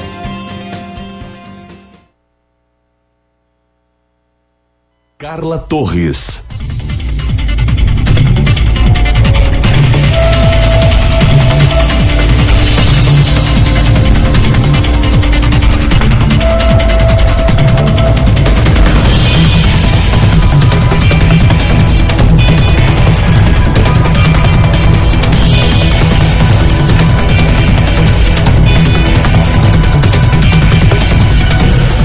Voltamos com o último bloco de Companhia CDN, jornalismo ao vivo no seu fim de semana. Eu sou Carla Torres, comigo na técnica Wagner Oliveira. E a previsão do tempo, a estiagem e tudo que se relaciona a isso tem sido um assunto frequente, não só aqui, mas em toda a nossa programação, nessa cobertura jornalística nos últimos meses. Muita seca na região e este forte calor dessas últimas semanas pode ter provocado a morte de uma pessoa em Santa Maria. Temos registros de outros quatro casos de insolação grave. Três estão internados na UTI do Hospital Universitário. Médicos alertam para os cuidados que precisam ser tomados. E a Jaiana Garcia nos traz essas informações. Um homem de 50 anos pode ter morrido de insolação grave provocada pelo forte calor das últimas semanas em Santa Maria. Outras três pessoas ainda estão internadas na UTI do Hospital Universitário de Santa Maria em estado grave. Um jovem de 18 anos, trabalhador da construção civil, conseguiu se recuperar. Os principais sintomas são febre muito alta, desmaio súbito, desidratação severa, disfunção dos rins, inflamação no sistema muscular e alteração da consciência. Dois pacientes já chegaram ao hospital em estado de coma. O primeiro caso desses ocorreu naquela onda de calor que teve entre o Natal e o Ano Novo. Um paciente extremamente jovem, de 18 anos, com exposição em construção civil. Assim, então, realmente é um trabalho que demandava mais exposição ambiental. E o que chama atenção nesses três casos mais recentes são que são pessoas que estavam dentro das suas atividades usuais, sem graves problemas de saúde, conforme a gente falou, usavam alguma medicação crônica, alguma coisa, mas que, enfim, foram expostos ao calor extremo dentro das suas atividades usuais. De acordo com a médica, não há um exame que possa ser feito para comprovar a causa da morte por insolação. Porém, não existe outra explicação para o óbito e a gravidade dos casos, a não ser as consequências do calor excessivo. Todos eles chegam com uma temperatura sustentada acima de 40 graus e disfunção neurológica, né, com uh, agressividade, alteração comportamental, convulsão, sonolência e coma, geralmente nessa, nessa sequência os eventos. Os casos registrados aqui no USME acendem um alerta em todo o sistema de saúde de Santa Maria. A principal orientação dos médicos é reforçar a hidratação em dias de calor e resfriar o corpo, principalmente quando a pessoa apresentar febre. A insolação é o ápice da gravidade desses sintomas do excesso de calor.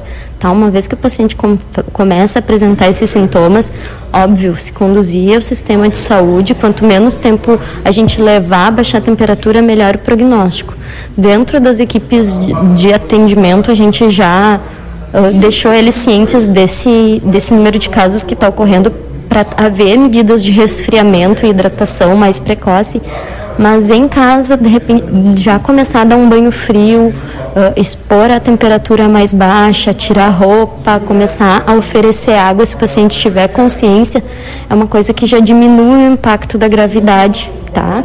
Cada minuto que a gente passa com a temperatura elevada, a gente está perpetuando lesão nos órgãos. Para os trabalhadores que ficam mais expostos ao sol e calor, a dica para prevenir problemas graves é beber bastante água, procurar trabalhar na sombra sempre que possível e fazer intervalos maiores de descanso.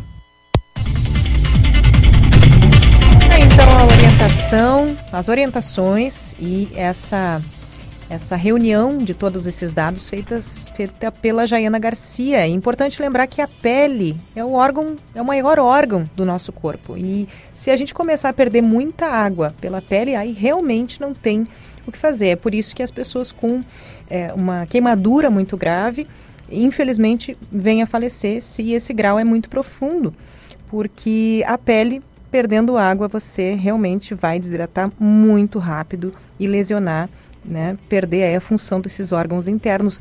Parece que não faz nada, né, uma exposição mais prolongada ao sol, mas você pode inclusive vir a falecer. Olha esse caso aí na cidade, vamos prestar atenção nos próximos dias de calor.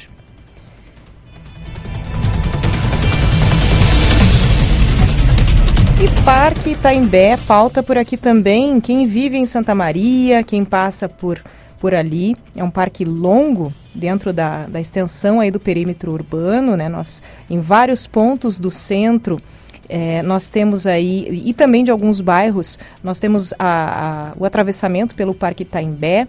É uma área que carece de revitalização e nós vamos com Gustavo Martins com mais informações sobre projetos para esse procedimento, esse processo muito merecido pelo Itaimbé.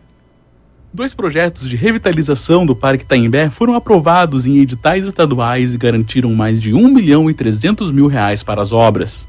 Os projetos contemplam a reforma de quadras poliesportivas e paradesportiva e para reestruturar a iluminação do parque. Ainda não há data definida para o lançamento das licitações ou para o início das obras. O primeiro projeto captou 461 mil reais para a iluminação do parque entre as ruas Venâncio Aires e Silva Jardim. A engenheira ambiental e sanitarista Carolina Ferreira da Silva aponta que as reformas são necessárias pelo ponto de vista da segurança pública. É necessário por uma questão de segurança também, né? Uma questão de segurança pública. Bem isso. Quem frequenta bastante o Itaimbé está sentindo falta, principalmente nas quadras e em algumas ruas que estão sem, sem iluminação.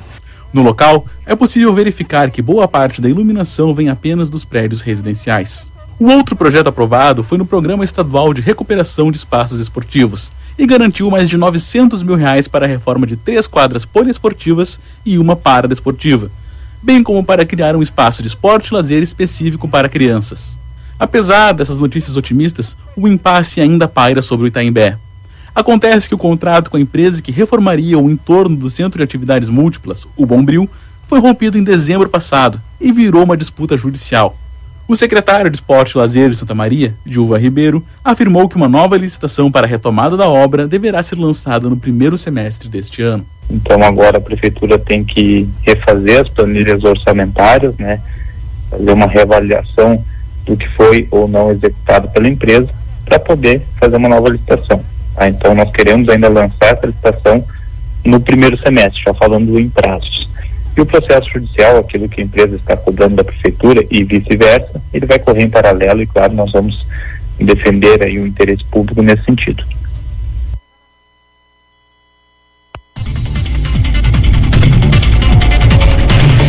Então, perspectivas para essa revitalização do Parque Itaimbé agora mais perto, né? Vamos ver, vamos torcer para o início logo dessas obras.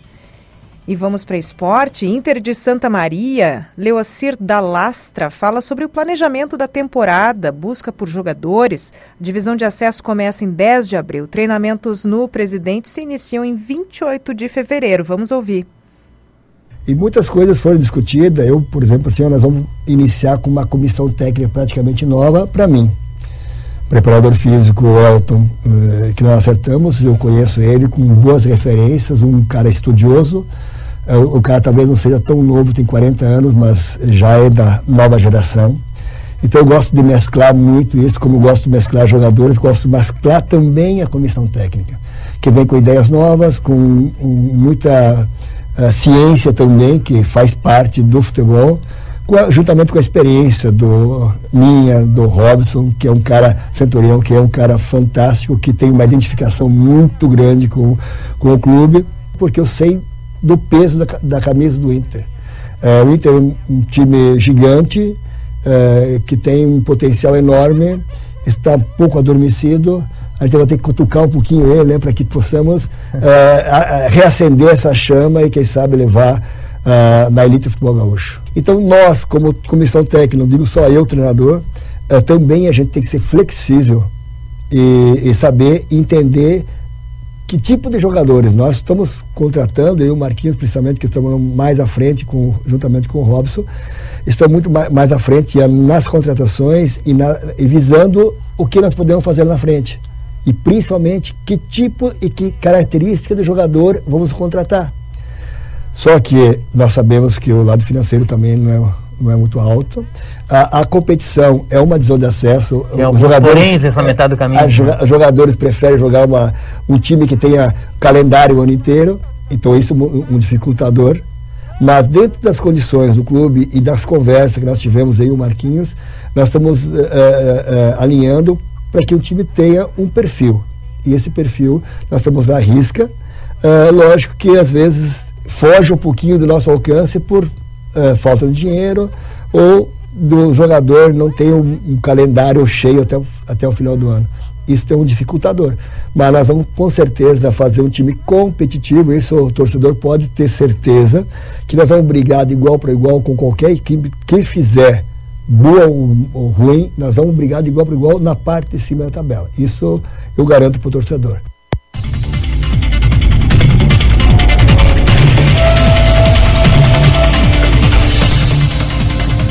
Então, Inter SM, você que é torcedor, fique ligado.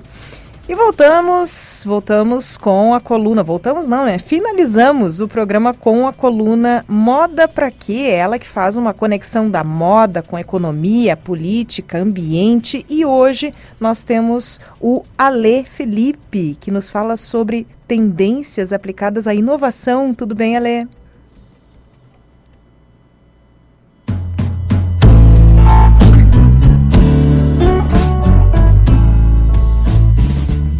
Queridas e queridos ouvintes, boa tarde. Hoje trago um tema muito caro para mim e que dá muito pano para manga. Minha tentativa é ser objetivo e direto.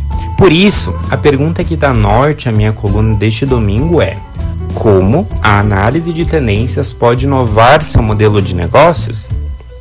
Antes de mais nada, precisamos entender o que é um modelo de negócios.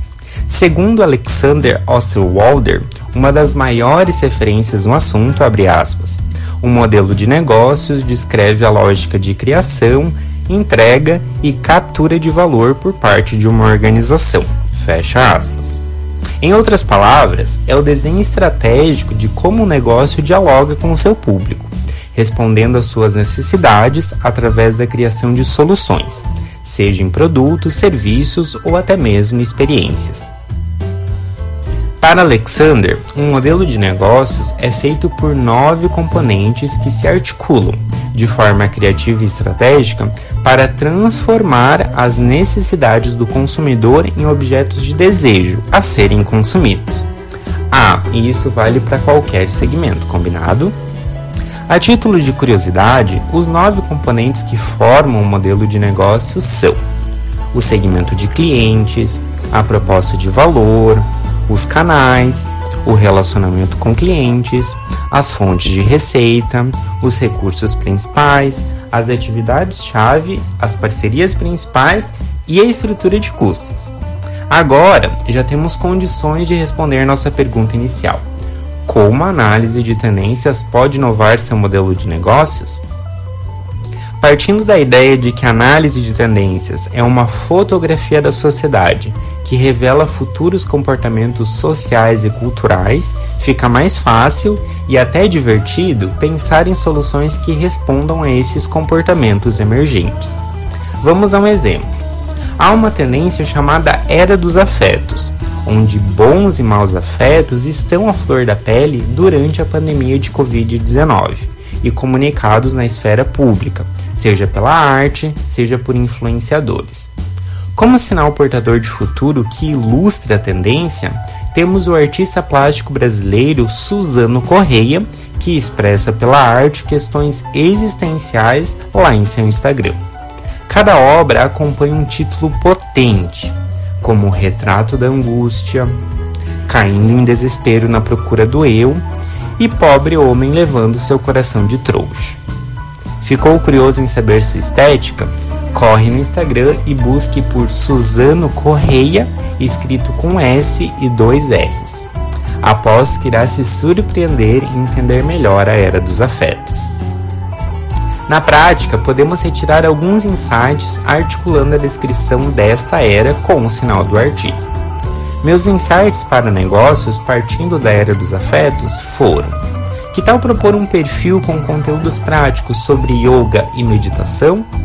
Já imaginou um curso sobre como lidar com nossos afetos no contexto organizacional? Ou um podcast com estratégias para acolher alguém com crise de pânico ou ansiedade?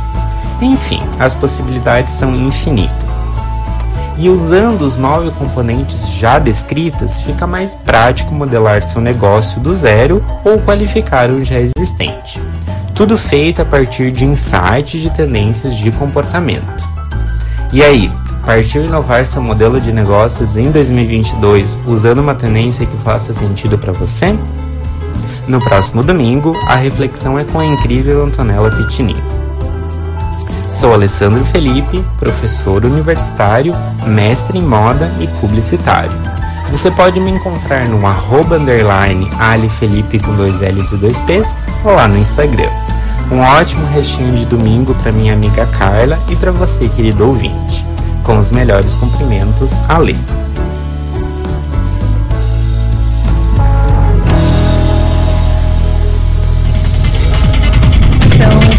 Publicitário, professor Ale Felipe, encerrando o Companhia CDN de hoje. E eu vou relembrar a dica que ele deu aqui do Suzano Correia. No Instagram você acha aí o perfil dele, este grande artista, arroba Suzano com S, Correia, com I. Correia, Suzano Correia. Gente, é muito impactante. Ele fala de questões existenciais e consegue transpor isso para o traço de uma forma incrível.